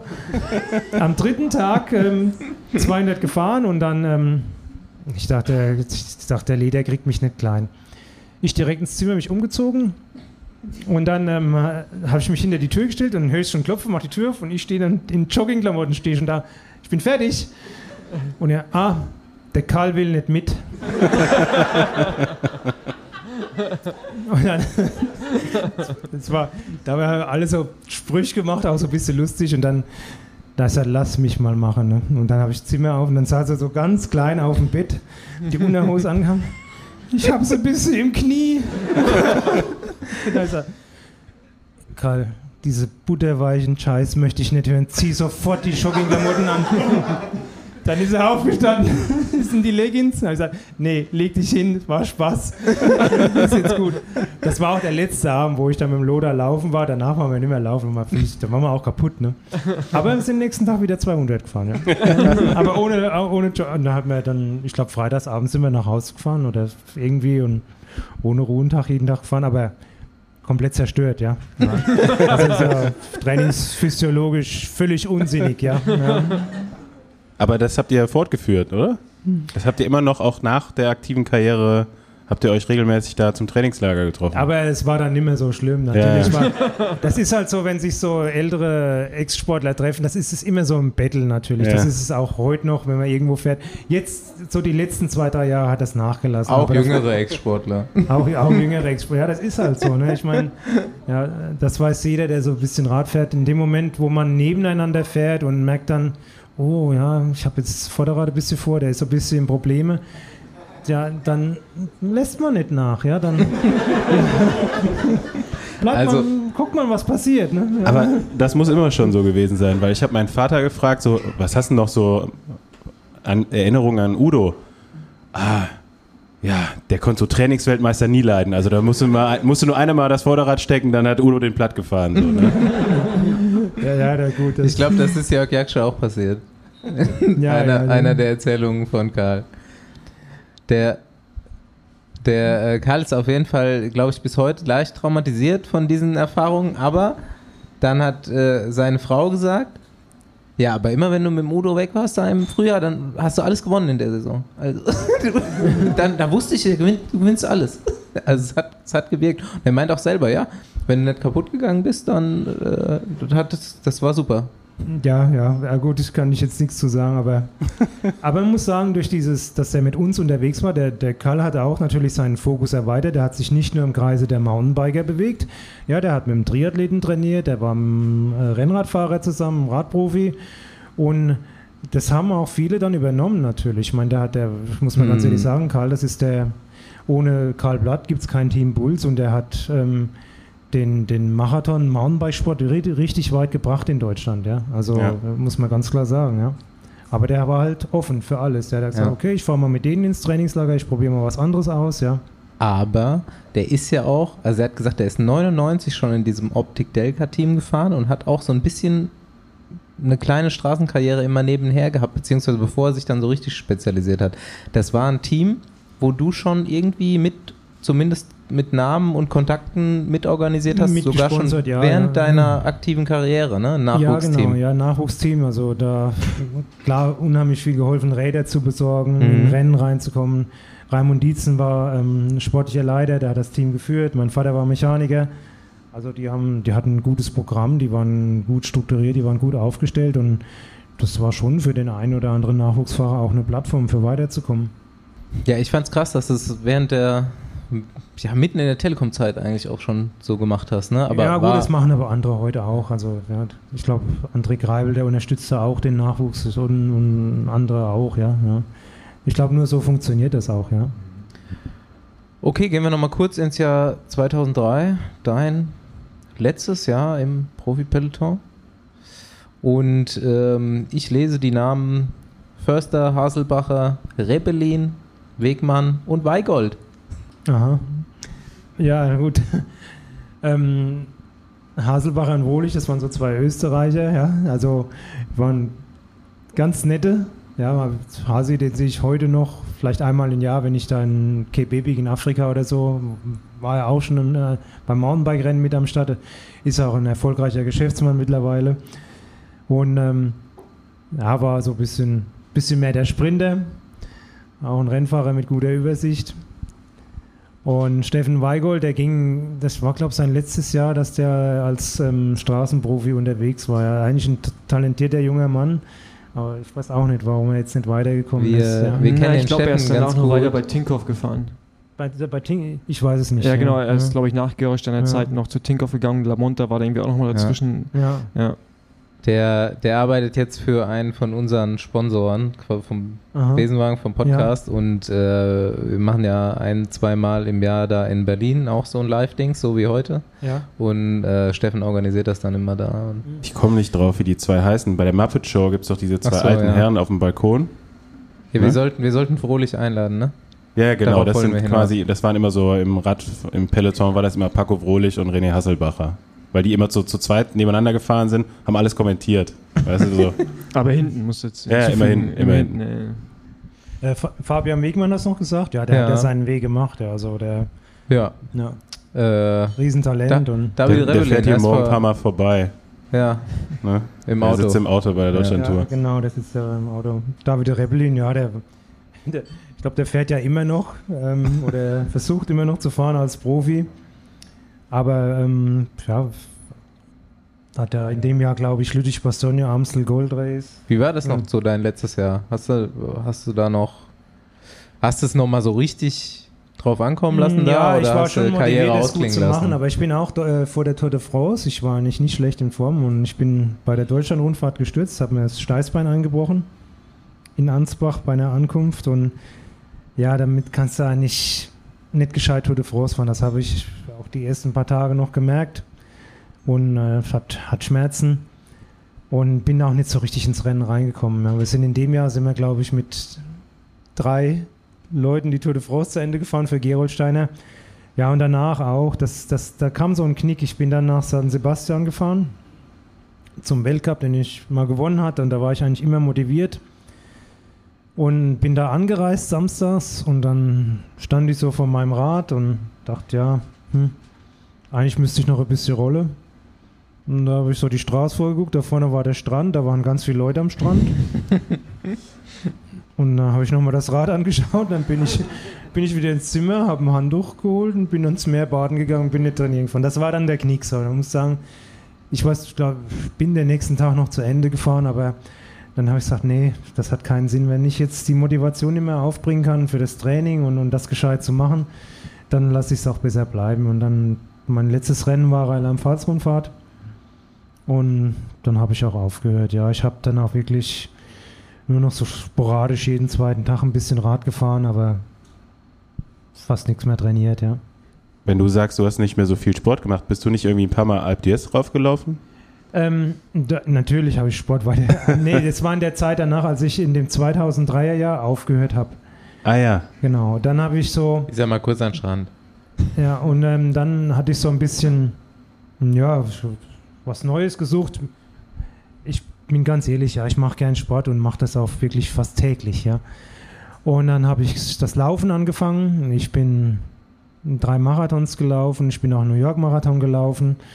Ich war ähm, einmal deutscher Berglaufmeister in der Altersklasse M40 und zweimal mit der Mannschaft. Und ähm, einmal Achter beim 10 Kilometer Straßenlauf, auch in der Altersklasse. Und war dann infiziert vom Laufen. Ja. Also das hat mich begeistert und wir haben einen Verein gegründet oder eine Abteilung, Tusten und Sechs Heldersberg und haben unheimlich viel Training angeboten, ja, für, für, alle, für alle Gruppen und ganz viele Leute zum Sport gebracht, zum Laufen auch. Und ähm, habe das dann auch wirklich intensiv, zehn Jahre richtig intensiv mit strukturiertem Training und ganz vielen Wettkämpfen auch gemacht, ja. Bin dann währenddessen auch so, so richtig zum, zum Mountainbike gekommen durch den Carsten Bresser. Der hat mich mitgenommen nach Afrika zur Cape Epic. Ich glaube, das war 2008 das erste Mal. Ich wusste gar nicht, was Cape Epic ist oder so. Ja, ich dachte, ja, Mountainbike-Rennen, Afrika ist toll, mache ich mit, ja. Aber dann habe ich das erste Mal wieder als Radfahrer so eine Grenzerfahrung gemacht. Ja, ich bin da gefahren und er wusste natürlich, was, was das bedeutet, war entsprechend vorbereitet. Ich saß den ersten Abend da, ich hatte beim Schnitzelschneiden hatte ich Krämpfe in der Unterarme. So kaputt war ich, ja. Und dann hatte ich gesagt, ich stehe das Rennen hier durch, das ist jetzt egal wie, ich schaffe das, ich habe so viel geschafft in meinem Leben und ich komme hierher zurück und dann mache ich das besser. Und dann bin ich es zehnmal gefahren, ja. ja. Und ähm, durch das halt auch in andere Rennen reingekommen und dann habe ich so Laufen, Mountainbiken kombiniert, habe ein bisschen Triathlon gemacht, ja. Und äh, dann verstärkt Mountainbiken und bin, habe mich wirklich umgeschaut, wo, es interessante Rennen gibt und wo ich mitmachen kann und habe da auch keine, keine Kosten gescheut und keine Mühe. Ich bin zweimal BC Bike Race in Kanada gefahren, eines der mhm. technisch schwersten Rennen. Das war auch das alles, was ich so gemacht habe, war so ein bisschen eine Challenge für mich. Ich habe gemerkt, im ersten Jahr, ja, ich kann überhaupt kein North Show fahren. Ich bin runtergefallen in, in, in die Bach rein, ja, klitschnass und ja, nee, das kann ich so nicht auf mir sitzen lassen. Ich muss das besser können. Das, auch wenn ich jetzt schon älter bin, das interessiert mich. Ja, ich muss das, ich kann es heute nicht so gut wie in Karl Blatt oder im Carsten Presser, aber ich kann es besser, ja, so, als ich es vorher konnte. Und ähm, dann habe ich gemerkt, das ist ja interessant, du lernst auch neue Leute kennen, so ein bisschen weg vom Straßensport. Mountainbike ist eigentlich was anderes, ja. Und dann haben wir ja nach Chile sind wir gefahren, die Transandes, nach Südamerika. War ein ganz tolles Erlebnis auch und ja, so immer weitergemacht, ja, immer beim Sport dabei geblieben, ja. Wie siehst du aktuell so die Entwicklung, dass jetzt auch viele Straßenfahrer so in zwei Disziplinen unterwegs sind. Ich meine, so Van der Poel und Van Aert sind so ein Beispiel. Äh, Pitcock ist jetzt auch nochmal so ein Mountainbike, Mountainbiker. So die vielen jungen Fahrer kommen jetzt auch, die das so kombinieren. Es gibt gerade zwei Junioren, die äh, da auch in beiden Disziplinen vorne unterwegs sind. Ja, also ich, ich finde das sehr gut, ja, natürlich, dass ähm, wenn jetzt ein, ein guter Sportler einer Sportart in eine andere Sportart wechselt, macht das die Sportart interessant, auch für den Nachwuchs. Wenn jetzt ein junger, guter Mountainbiker, jetzt hat ja ähm, Scheel ist der Nachname, der, der hat jetzt Juniorenweltmeister ja, gemacht. Ja, da gibt es zwei. Ich, ich, glaube, ja. To Tobias Scheel ist der Jüngere. Der, der, der, Bruder vom Niklas. Niklas genau. ist der Ältere. Niklas genau. ist der Paul. Paul, Scheel, Paul danke. Ja, genau. Und äh, der kommt ja auch aus dem Verein wo es viele Nachwuchsfahrer gibt. Das ist so ein junger Mann ist in dem Moment ja auch ein Vorbild. Also ich finde das ganz toll. Und wenn der dann irgendwann auf die Straße wechselt, dann ist das auch eine Möglichkeit, dass wir auch wieder viele junge Radfahrer haben, die am Straßenrennsport interessiert sind. Ja? Und ähm, so greift eins ins andere. Und also jetzt, ähm, das Radfahren hat mittlerweile viele Facetten. Früher haben wir das Rennradfahren gehabt und man hat Zyklocross und Bahn gehabt. Ja? Wenn man alleine sieht heute, ja, da gibt es Gravel, und die Unterscheidungen im Mountainbike, ne? also Enduro, gibt es ja eine Enduro World Series, da schraubt mein Sohn als Mechaniker.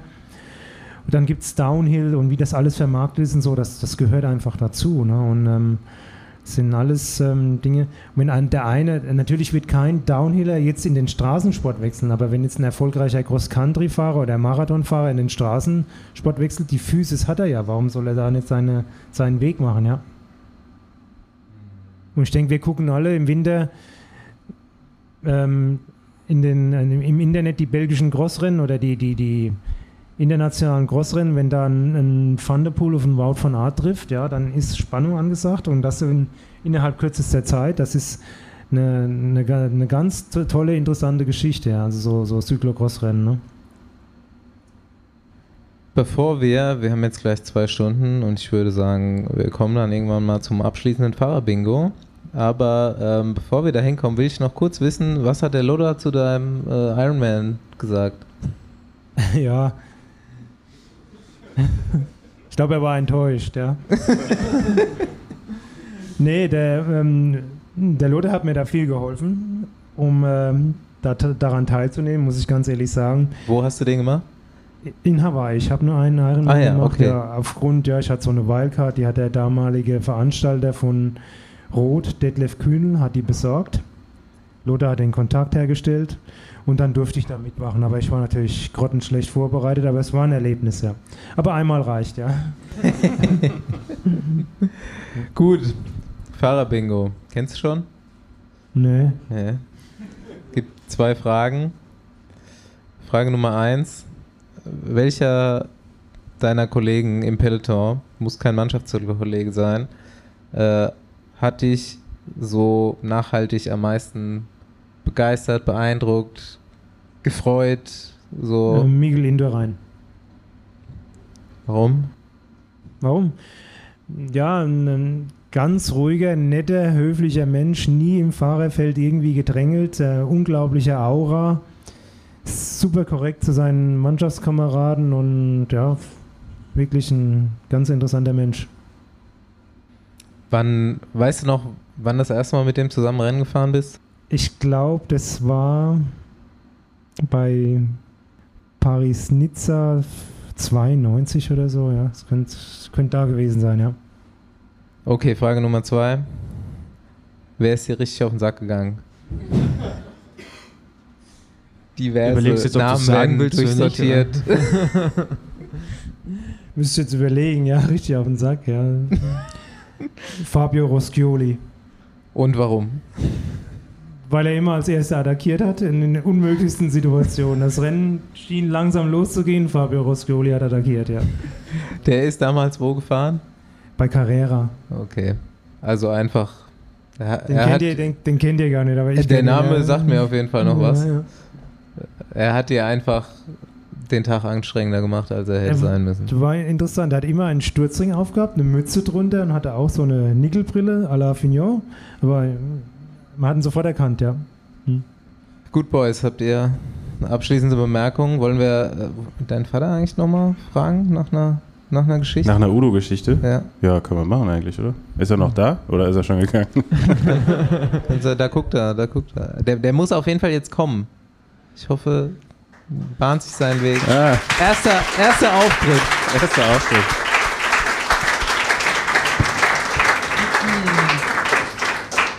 Also ich glaube, wir haben jetzt so 180 Folgen ungefähr.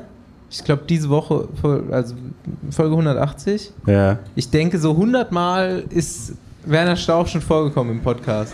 Mit irgendwelchen Querverbindungen. Ja, hier, hier sitzt Ser einer. Ne? Servus. Ne? Du hast sogar schon ein Mikrofon, sonst hätte ja, ich ja ich gerade bekommen. Ja. Tipptopp. ja, was soll ich zu Udo sagen? Ne? Udo, wie er schon eben erzählt hat, sein Bruder Hardy ist ja etwas älter. Den habe ich schon in äh, Schüler- und Jugendklasse in der Pfalz, dann bin ich auf den getroffen. Da bin ich natürlich auch viele Rennen gefahren.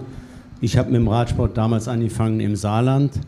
Mein Vater war bei den Fortwerken damals im Saarland beschäftigt und dann habe ich meine Jugendzeit in dem Saarland gewohnt. Und Saarland ist ja direkt in der Nähe zur Rheinland-Pfalz und da sind wir natürlich, weil da auch sehr viele Radrennen waren, wie der Udo schon gesagt hat, in jedem Dorf war eigentlich ein Radrennen und dann habe ich da die Familie Bölz dann kennengelernt. Und in der Amateurzeit waren wir dann oft Konkurrenten, aber habe mich mit Hardy und mit Udo eigentlich immer gut verstanden. Und dann sind wir dann 1989 sogar nochmal zusammen in der Profimannschaft gefahren beim Team Stuttgart. Und ich bin dann 1990 da in die sportliche Leitung gewechselt. Ich war dann ja schon im Grunde genommen bei Udo was der Beginn einer großen Radsportkarriere. Bei mir war es eher das Ende. Ich war dann noch 1990 als sportlicher Leiter neben Henny Käuper da. Da sind wir auch die Vuelta gefahren. Da haben wir übrigens zwei Etappen gewonnen als neues Profiteam. Mit äh, Bernd Gröne hat eine Etappe gewonnen und Erwin Neibur, das war ein holländischer Fahrer. Und 1991 war ich zwar dann noch Teil des Teams, Telekom war es ja dann schon, und dann habe ich aber 1991 dann komplett aufgehört.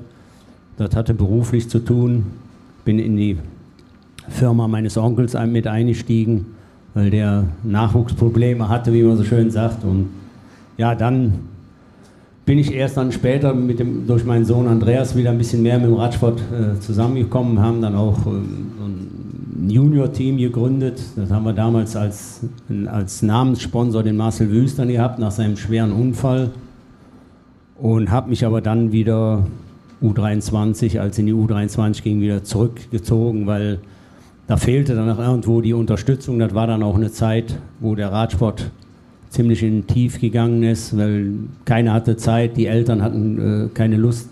Der Radsport ist ja sehr teuer, kostenintensiv, wie der Udo es auch schon gesagt hat. Ja, und am Udo gibt es eigentlich immer nur eine Geschichte. Andreas hat es eben schon erwähnt. Also wer im Training sich unbeliebt machen wollte und Vorderrad vorgesteckt hat, hat der Udo so lange dagegen gehalten, bis dann, bis dann Ruhe im Karton war. Ne? Ja. Ah, ja, genau. Andi hat uns das mal erzählt, äh, dass es hätte passieren können, 91 war das? 91? Dass du quasi der Walter Godefroth wirst. Also hättest du dich damals nicht entschieden, irgendwie in diese Firma einzusteigen? Ja, also so es, es, war damals, da war ich noch 1991 beim Henninger Turm, war ich noch als sportlicher Leiter eingesetzt, weil der Henny äh, zu der Zeitpunkt, glaube ich, irgendwo anders schon beim Rennen war. Und da war der damalige Werbechef von Telekom, der saß bei mir im Auto mit seiner Frau, da erinnere ich mich noch gut dran. Da musste man nämlich zum Feldberg hoch, musste die unbedingt mal auf Toilette und da musste ich da irgendwo anhalten. Und dann kam da so das Gespräch, dann wusste ich also zu dem Zeitpunkt schon, und das hat mich dann so ein bisschen auch äh, nachdenklich gemacht, da wurde, hat er mir also im Auto dann schon gesagt, dass äh, Henny Käuper wohl äh, abgesetzt wird als sportlicher Leiter und dass der Walter Godorf-Roth kommen sollte. Und da hat er mir einen, einen Job dann angeboten und ähm, ich war da aber schon so, sage ich mal, gedanklich im familieneigenen Betrieb und habe das, wie, wie, gesagt, 1991 noch so parallel äh, nebenbei gemacht.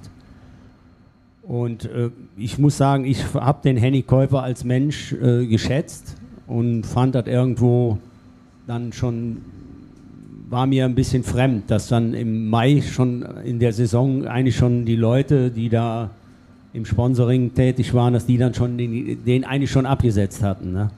Und da war ich dann, ich meine, Walter Godefroth kannte ich natürlich auch aus meiner aktiven Zeit, also war ja ein Vorbild wie Eddie Merckx, war halt so ein richtiger Eisenbieger und ich habe mir gedacht, so, ja, ich weiß nicht, ob ich mit dem so zusammenpasse, ob die Chemie stimmen kann. Und ich habe mich dann halt äh, anderweitig entschieden. Aber das ist dann so tatsächlich gewesen. Ne? Nochmal bereut im Nachhinein? Im Nachhinein, ne, sag ich mal, ja. Das Leben, das bringt viele Erfahrungen mit sich. Ne? Also, okay, das ich, glaub, ich habe mich schon ein paar Mal geärgert dann. So. ja? Dachte ich mal, ja, ich könnte jetzt Pinarello fahren mit Camper Rekord. Was habe ich jetzt hier? Irgendwie so ein Aluhobel mit einer, einer Shimano-Schaltung. Nee, ja, gut. Ich würde sagen. War ein gutes Schlusswort. Ja, genau. Langsam haben wir alle Hunger, oder? Würde ich das mal so langsam ausklingen lassen, mich äh, herzlichst bedanken für deinen Auftritt, Udo. Dankeschön. Danke dir, ja. Ja, vielen Dank. Okay. Vielen Dank. Luft, Danke, dass, dass ihr alle da wart. Ciao.